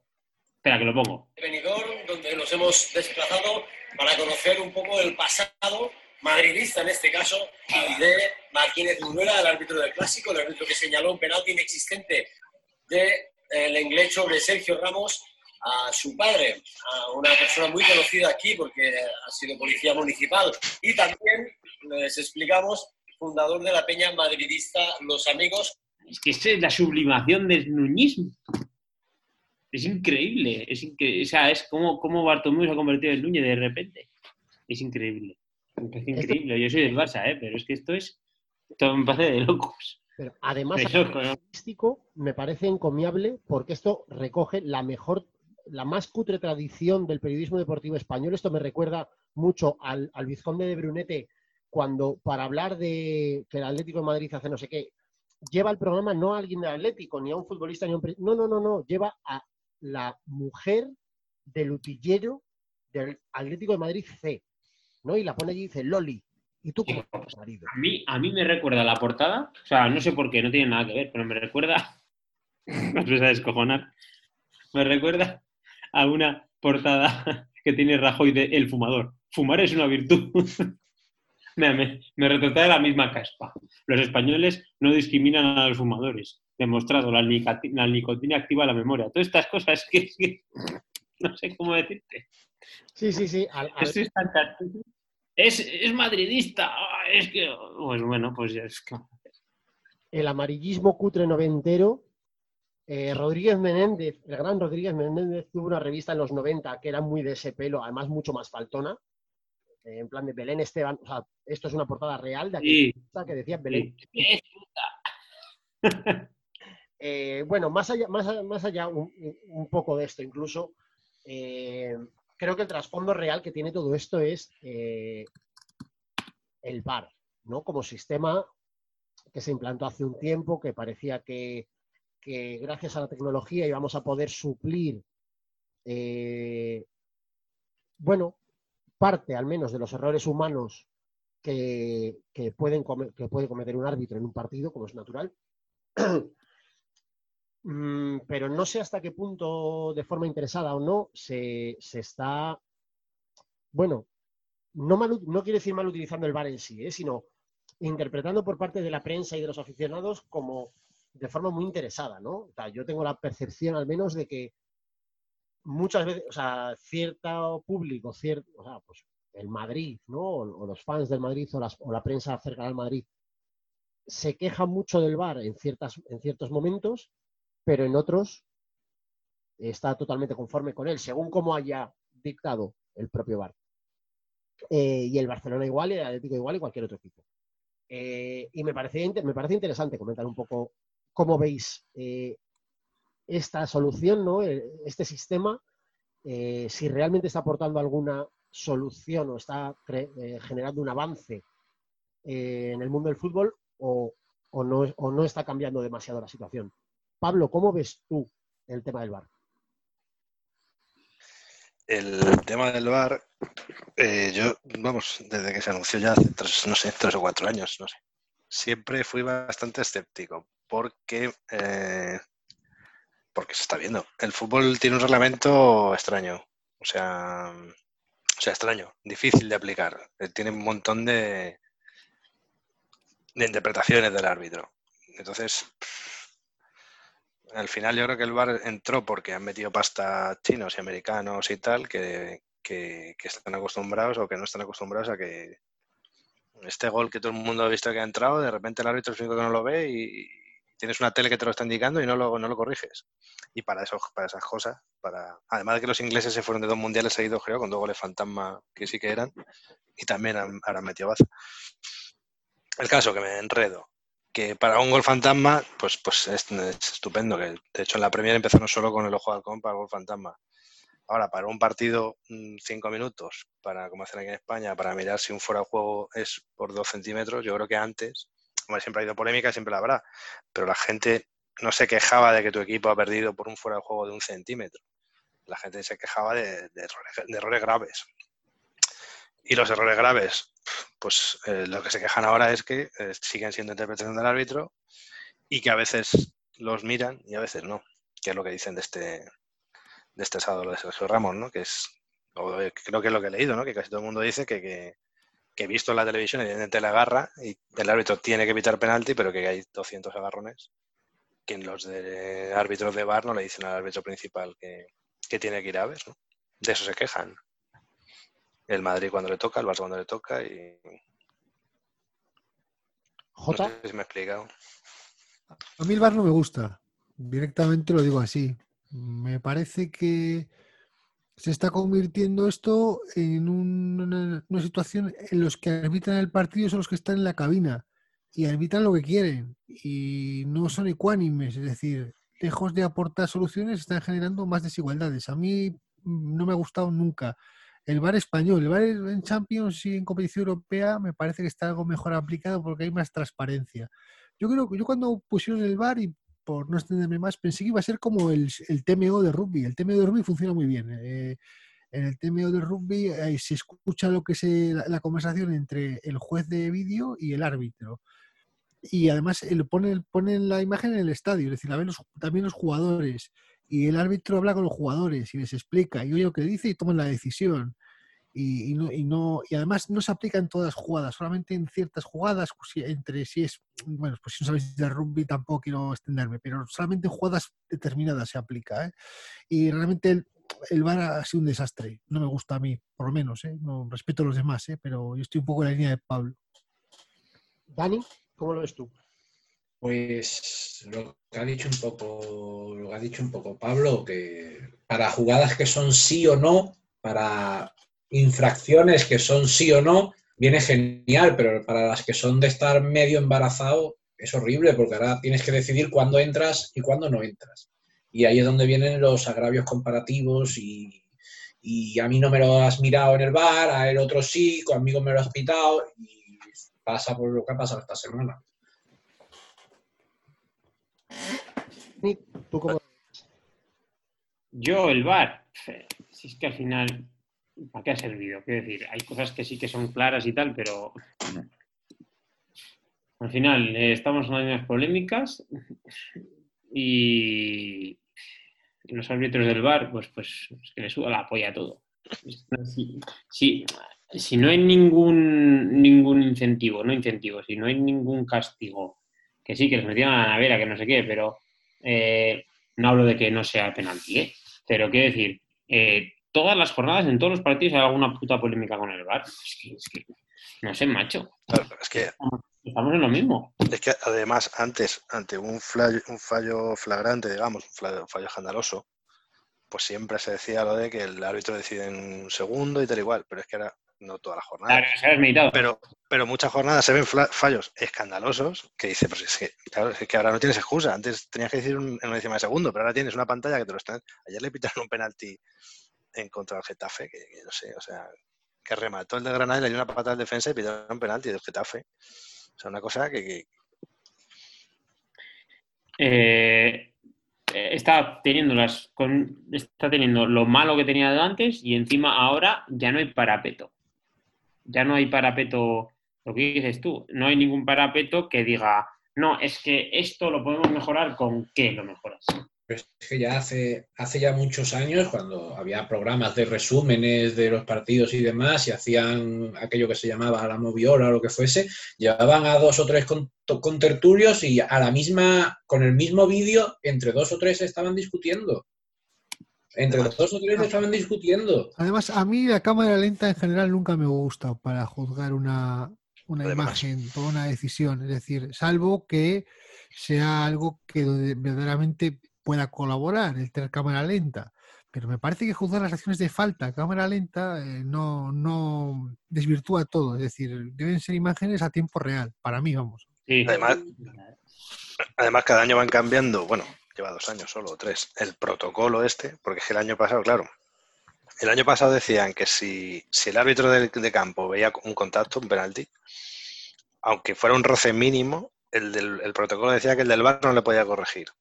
Entonces, que, que- que había un montón de jugadores que al mínimo roce se tiraban, cuando se supone que el VAR ha venido para acabar con esas cosas, y como el árbitro pidiera penalti, aunque, aunque después se viera que el roce era mínimo y que se había tirado, el del VAR no le corregía. Y te contaban luego los árbitros en la COPE, en la SER. No, es que el protocolo dice que si hay contacto y el árbitro principal del campo pita penalti, no le pueden corregir. Pues entonces, entonces ¿para qué está el VAR? No sé. Son cosas muy locas. Entonces creo que los cinco estamos dibujando, haciendo un dibujo que tiene una, un, centro, un, epicentro bastante común, que es que uno de los grandes problemas del VAR es la aplicación. Eh, estoy de acuerdo con lo que decía J del rugby. Creo que no es aplicable también por el deporte en sí mismo, ¿eh? porque el rugby no es trasladable. Lo que él decía del ambiente, ¿no? que en el rugby el árbitro habla con los jugadores de forma natural. Y creo que es otra, creo que, creo que hay otra, otra psicología asociada al deporte. Pero dentro del fútbol, yo tanto como lo que comentáis antes del ojo de halcón, del propio bar, y todas estas medidas tecnológicas me parece que son muy útiles, desde luego, para corregir las limitaciones físicas que tenemos los seres humanos, es decir, un árbitro, por muy entrenado que esté y por muchos años que lleve siendo árbitro y tal y cual, tú una jugada en la que te pillas regular colocado y estás a 20 metros, o por la posición, simplemente, si no, ves, no tienes claramente la visión de la pierna del futbolista y no sé qué, es fácil meter la gamba. Corriendo, haciendo 50 pulsaciones, no sé qué, es, a mí parece absolutamente humano eh, el error. Eh, lo que sí que creo es también en lo que estáis comentando todos un poco, cada uno por un lado. Eh, primero lo que dice Pablo, que no me parece sensato que haya un cambio de normativa año tras año. También entiendo que ahora aún se está implantando y que estos primeros años probablemente sea eh, un banco de pruebas sobre la marcha, ¿no? Es decir, de ir también buscando un poco cuál es la mejor eh, forma de aplicarlo, si el árbitro fuera del campo tiene que le puede corregir al de dentro, cuándo se ve o cuándo no, o si se ve siempre o cómo se implanta.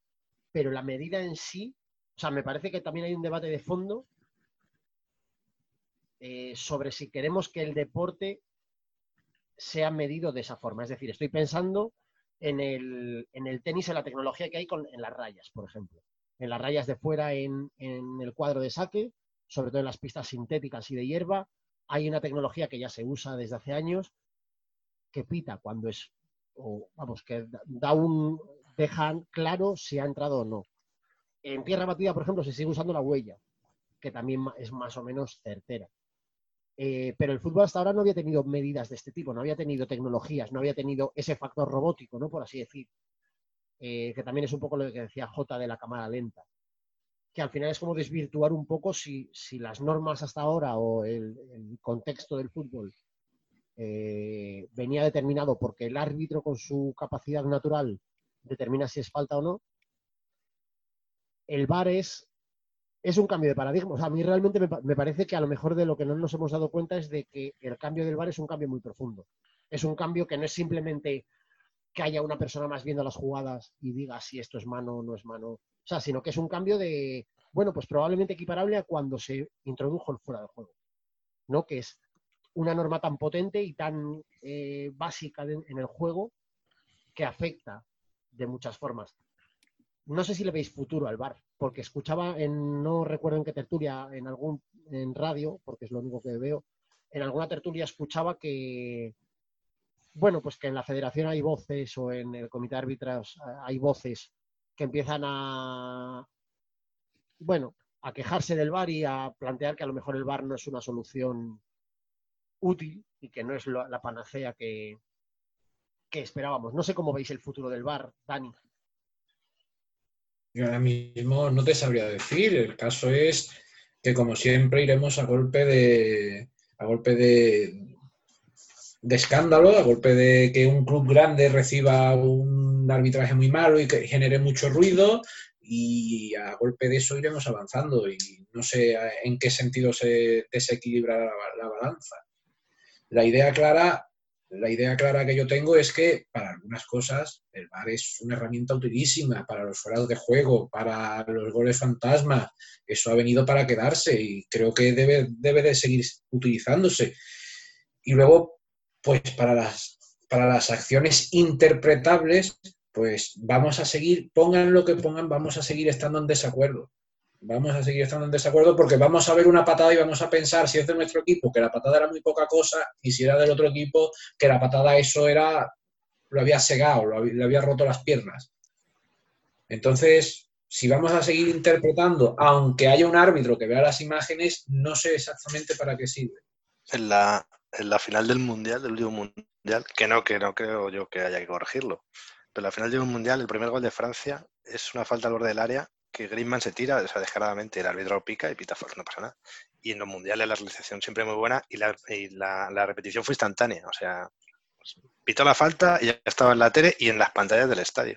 Entonces mucha gente dice, bueno, entonces si una final del mundial te meten un gol de falta, de una falta que no es y que se vea al segundo que no es, ¿por qué eso no lo corriges? Claro, lo que decía antes Jota, no vas a mirar todo, pero ¿qué miras y no miras? Yo creo que es pues eso, los goles fantasma, los fuera de juego si quieres, y esperando que, que no tarden cinco minutos en cada uno, y es una agresión, un gol con la mano, un escupitajo, pero si te pones a, mi- a mirar todo, ¿por qué miras solo algunas cosas? Y ahí empezó a ir mal ya la cosa, porque si luego recuerdas, a, a Croacia le cobra un, un penal con el VAR, que Pitana va a ver una mano, que Pitana cobra con el VAR, el- ese- ese penal. Yo, sobre todo, yo soy muy pesado con esto, siempre con mis amigos te lo digo, pero yo creo que el fútbol primero tiene que arreglar un montón de, de- de ambigüedades y de cosas que están en el reglamento. Perder tiempo es tarjeta amarilla, ¿no? Perder tiempo es tarjeta amarilla a veces.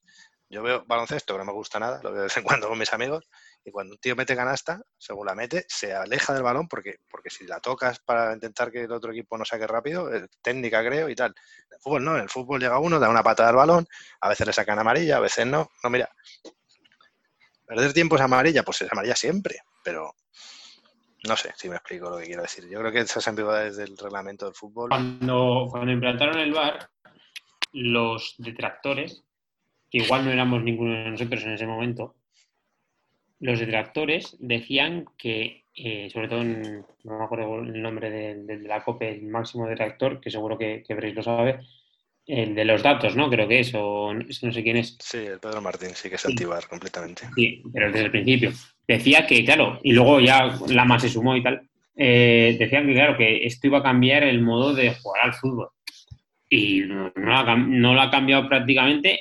¿Por qué? Porque seguimos, como dice Brace, con los mismos claroscuros en el reglamento y seguimos con el mismo factor humano y, y- y no cambia el, la- modo de jugar al fútbol porque no ha cambiado el modo de tomar decisiones prácticamente. O sea, eh, si quitamos el, el si el factor, el factor humano lo, lo multiplicamos y el factor tiempo lo, multipli- lo multiplicamos también, pero no hacemos más eficiente la decisión, pues estamos igual. Y los jugadores van a seguir haciendo su fútbol y van a seguir haciendo, perdiendo su tiempo, y van a seguir, pues eso.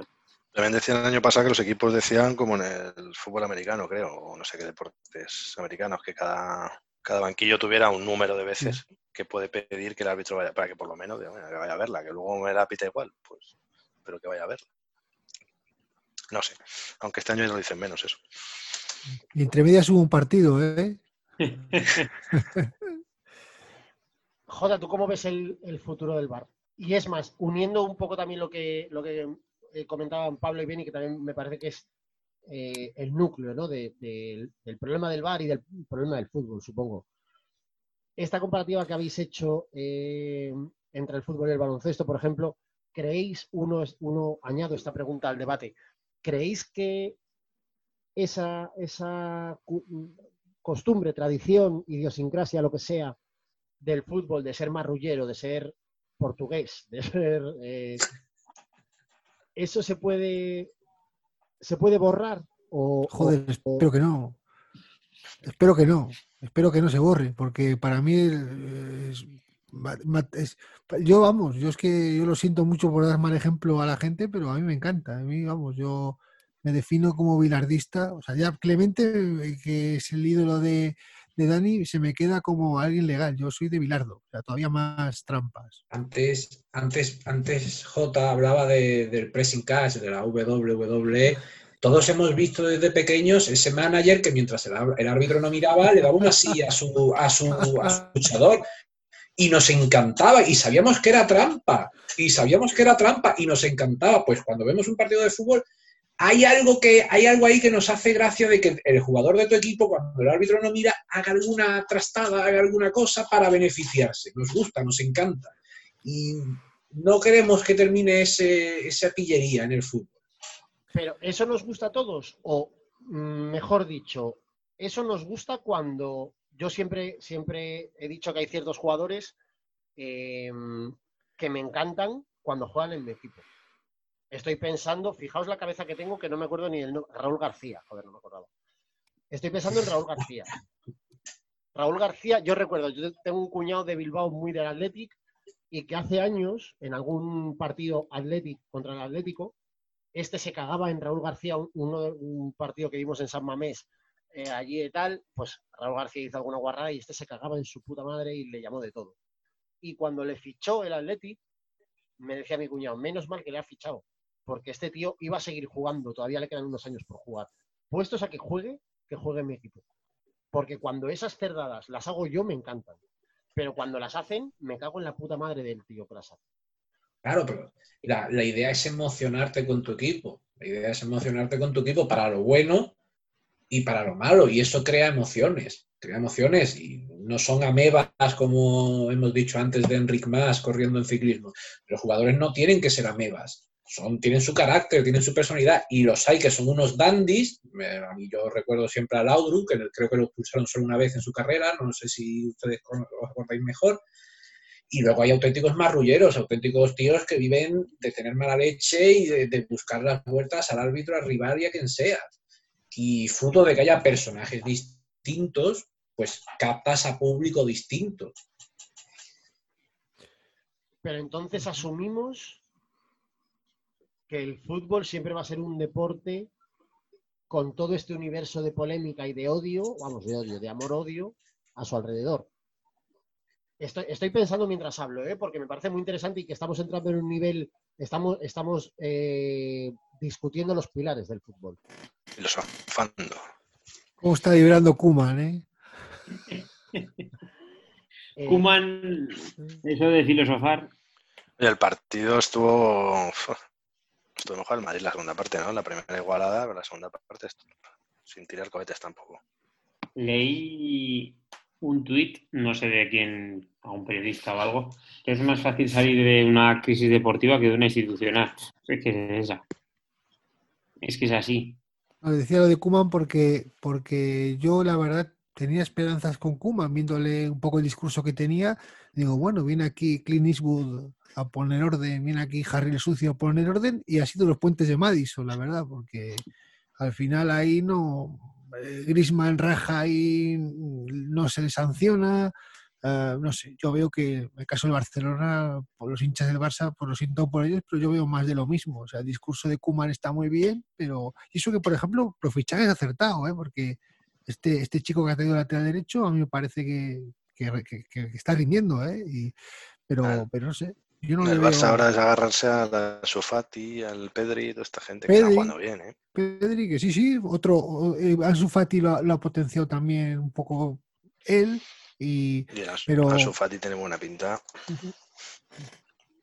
sin duda, sin duda.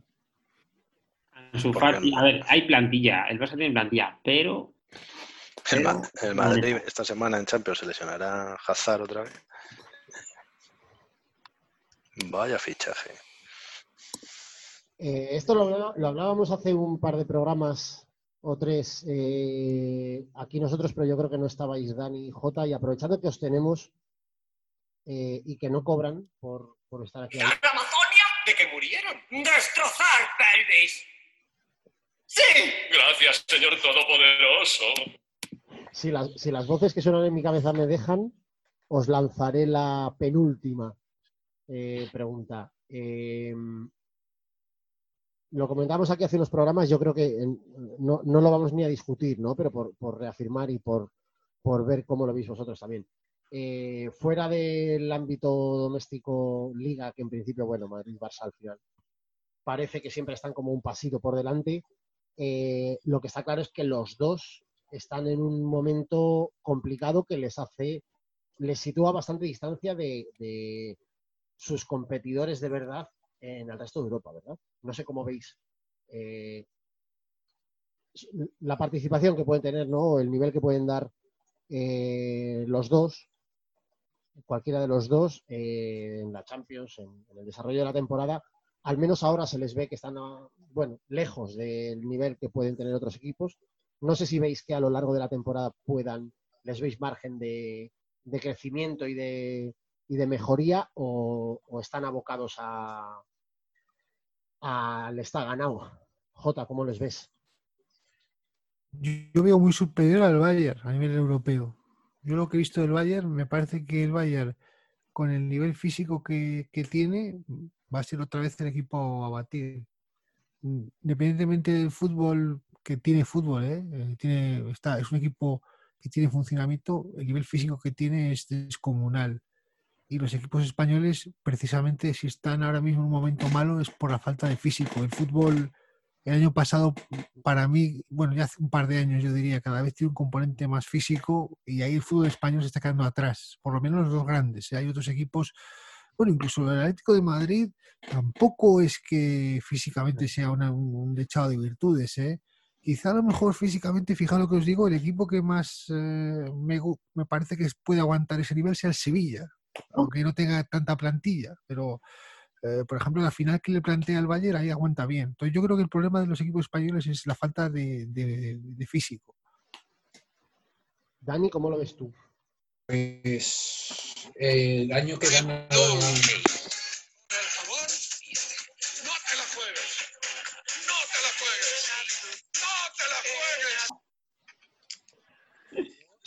El- Perdóname, Dani, pero sabéis que luego en Twitter se oyen voces críticas porque dicen que yo soy un dictador, que silencio a la gente y que hago cosas. ¿Es para silenciarlos o no es para silenciarlos? no, hombre, Por con dejarles en un vestuario con Kuma me conformo. Eh, A nosotros nos aparta como a, como a Albelda y a Marchena. Nos echa el primer día. Me echa. Me echa. Bueno, a la pregunta, a la pregunta que me hacías, yo tengo la sensación de que desde el año que gana el Liverpool la Champions eh, hay un cambio de ciclo. El fin de, el fin de ciclo que vaticinaba aquel tío de- del chiringuito se llegó muchos años tarde, pero llegó. Llegó. Y creo que toca ahora unos años de travesía en el desierto para los grandes clubes españoles. Además se ha juntado todo, porque eh, ya, era, ya era un poco, de- ya era el declive, porque ni Messi, ni Cristiano, ni la plantilla del Madrid, ni la del Barça eh, están en, ni son comparables, ni están en su mejor momento, pero es que además ahora les ha venido el coronavirus y el Barça no tiene un real, el Barça no tiene un duro y el Madrid está metido en su cosa de su estadio y su tal, que a Cubierta ver cómo, retráctil. a ver cómo lo rentabilizas y te vas a tirar un par de años sin Es que era. Es- en cualquier otro deporte que tú le digas que hay equipos de la Premier League, de Italia, de otros equipos que llevan años y años gastándose mucho más dinero que Barcelona y Madrid y sigan pecheando las Champions, es, es increíble. Tardo o temprano eso no podía sostenerse. No podía sostenerse que haya equipos de otros sitios gastándose el doble o el triple de dinero y sigan, y sigan perdiendo. Pues eso que gracias a Messi, gracias a Cristiano, se ha retrasado, de buenas a primeras ha caído entero. Ha caído entero y la sensación que tiene es que ahora toca una travesía en el desierto. ¿Hasta cuándo durará? El futuro, el futuro nadie lo sabe. Evidentemente, los holandeses seguirán perdiendo grandes vueltas, el Sevilla seguirá ganando UEFAs. mundiales. Copa diversificación. Hasta que Florentino traiga Mbappé. Y la última, ya que hoy, fijaos cómo está la situación con la crisis y el coronavirus y todo esto, esto ha llegado a tal nivel que por primera vez yo creo en- desde que hacemos este programa, Pablo no, no tiene una de sus interesantísimas preguntitas que nos ponían en vilo, que era el momento, además luego las estadísticas lo decían, ¿eh? viendo las estadísticas del programa, era el momento en que más gente se conectaba al transistor para escuchar la preguntita apasionante de Pablo. Ya que hoy no la tiene, os lanzo yo una última pregunta para que, para que me contéis si os apetece y os parece. Eh, le hemos dado la vuelta al Madrid, al Barça, un poco a la Liga, a, a cómo están dentro de Europa. Eh, y si nos vamos al plano de selecciones, comentamos también hace un par de semanas, eh, hablábamos de la selección española, aprovechando el parón y, y los eh, partidos que juega la selección. Oh, vamos. ya del, del tú quién eres, que analizamos la alineación y no conocíamos prácticamente a nosotros mismos y poco más. Ah, vamos. ¿Qué os parece eso? ¿Cómo, cómo veis, cómo analizáis la situación actual de, de la selección española? Y en paralelo, y, o a continuación, por favor, eh, opinión eh, y razonamiento. y, o sea, eh, ¿Qué os parece y por qué el, el nuevo novio de Beni, Adama Traoré? Eh, Dani, por ejemplo. Es que, que cuidado con Adama porque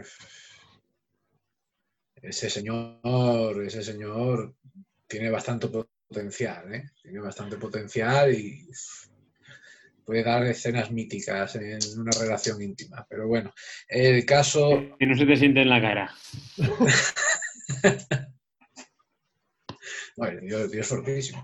Eh, la idea de la selección española, pues igual, travesía, travesía en el desierto. Ya, ve- ya venimos de dos últimas certámenes internacionales en que se iba, se iba bajando el nivel y por mucha renovación que quiera Luis Enrique, donde no, no sé si se dice por ahí este refrán, donde no hay mata, no hay patata. Correcto. Correcto. Eh, Jota, ¿cómo lo ves tú? Adama Traoré a mí no me salen las cuentas, ¿eh? Yo he leído lo que mide y lo que pesa, es imposible que con lo que mide y lo que pesa tenga esa masa muscular. O mide más o pesa más, una de las cosas. Pero, o sea, perdón, o mide más de lo que, lo que pone en la ficha o pesa menos de lo que pone en la ficha, pero eh, ahí, ahí es imposible tener esa masa muscular con, la- con el peso que tiene. Imposible, aunque tenga un 5% de materia grasa. Pero bueno, yo me alegro, me alegro mucho por él porque se ve que es un tío sanote, que el fútbol eh, la gente lo consigue todo con esfuerzo y sin ayudas. Es un deporte sanísimo y, y, oye, yo me alegro un montón. Y de la selección española, eh, nada, yo la verdad que no hace mucho tiempo que te- siento un poco de desapego con la selección y sí que valoro, a mí Luis Enrique me gusta el carácter que tiene. Yo pensaba que iba a volver los, los tiempos de, entre comillas, de la furia, de, poner algo más de, esencia, ¿no? De, del fútbol que me gusta a mí. Pero bueno, las convocatorias, esta, la renovación que comentaba Dani, pues bueno, siempre son difíciles y sería bueno intentar convocar un portero, a ver si es posible la próxima lista de 23, pues llevar un portero, yo creo que es una, es una petición razonable, uno de los, un puesto para algún portero, porque los últimos, vamos, el único portero que tiene un pase es el de Atlético, a mí no me gusta mucho, lo siento, pero eh, me parece que es el único que tenía un pase, porque los otros dos, tela. Por lo menos que tenga brazos, que tenga brazos y, y Sí, pare algo. sería, pues vamos a empezar por ahí, ¿verdad? Por los brazos sería un buen inicio. Que juega Dama Traoré de portero. Eh, no sé si tienes los datos, Jota, me llama la atención lo que comentabas, eh, o te acuerdas más o menos, o recuerdas, o sabes eh, la- Sí. y el peso de, de Traoré. Decían que medía este chico 1,73 y pesaba menos de 80 kilos. A mí me parece imposible pesar menos de 80 kilos y tener esa masa muscular. Me parece imposible. Te mete una hostia y te pone a bailar. Me Yo- parece imposible. Solo quiero apuntar que yo mido 1,72 y peso 57 kilos y como bien sabéis tengo prácticamente la misma masa muscular que él. O sea, posible es. Ah, pues entonces, pues me, entonces me he equivocado, ¿verdad? eh? Ostras, ¿eh? Vamos, mi ostras. cuerpo de Dama Traoré, eh, puestos a contraluz, somos positivo y negativo. Según cómo reveles la foto, te sale uno u otro. Estás, estás en los números de Kenny, el- Kenny Elison. ¿eh? Ojo, sí, sí. Escalador. Escalador re- recolector. Qué maravilla, amigos, qué bonito. No sé si queréis añadir alguna cosa más. Alguno de los. eh, Sí, que yo mido un 80 y peso 80. Estoy en la relación 80-80. perfecto. No, 90, 60, 90, 60, 90. Ahí está, ahí está, ahí está. 80 de circunferencia de huevos que desde la ribera. Navarra. Pues muy bien, amiguitos. Eh, no sé si escucháis ya la sintonía de fondo, pero esto significa que el programa esta semana está llegando ya al final. Ya hemos, estamos apagando las luces y recogiendo los cables, porque hemos llegado al final del estágano de esta semana. Eh, J. Dani, ya no os digo lo de que esta es vuestra casa y que sabéis venir y que todo eso, ya, so- ya sobra, ya sobra. Tenemos copias de llaves. Feria a escuchar. eh, nos vamos a a escuchar pasado mañana, o sea que gracias simplemente por, por dejaros otra vez, otra semana más, eh, estar por aquí, por alumbrarnos con vuestro conocimiento y vuestra mala leche de vez en cuando, que también viene bien. Eh, Dani, por favor, mucho cuidado. Eh, no te voy a decir que mires debajo del coche al salir de casa, pero bueno, mira los lados de la calle y si ves un, si ves un séquito de gente como muy chiquitica, pero así infladita y, y- y pesados, corre, corre porque si te pillan estás jodido. El toque, el toque de queda ha sido una bendición. ¿eh? El Sí, toque de queda me ha venido genial. además de, además de verdad. Eh, nada, amigos, que muchas gracias por, por haberos venido esta semana y, y echarnos una mano y contarnos todas estas cosas tan interesantes. Eh, ben y Pablo, tres cuartos de lo mismo, muchas gracias por otra semana más eh, de hacer el hijo puta y de ponerme ruiditos, ¿eh? Y de hacerme cosas así. A ti por venir. Gracias a ti por venir. Además, Traoré es colombiano. Es, es ecuator- es ecuatoriano. De, de Medellín, capital de Ecuador. Eh, nada, amiguitos, nos leemos, nos insultamos y esperamos que nos insultéis eh, a través de redes sociales y nos volvemos a escuchar aquí la semana que viene. Adiós.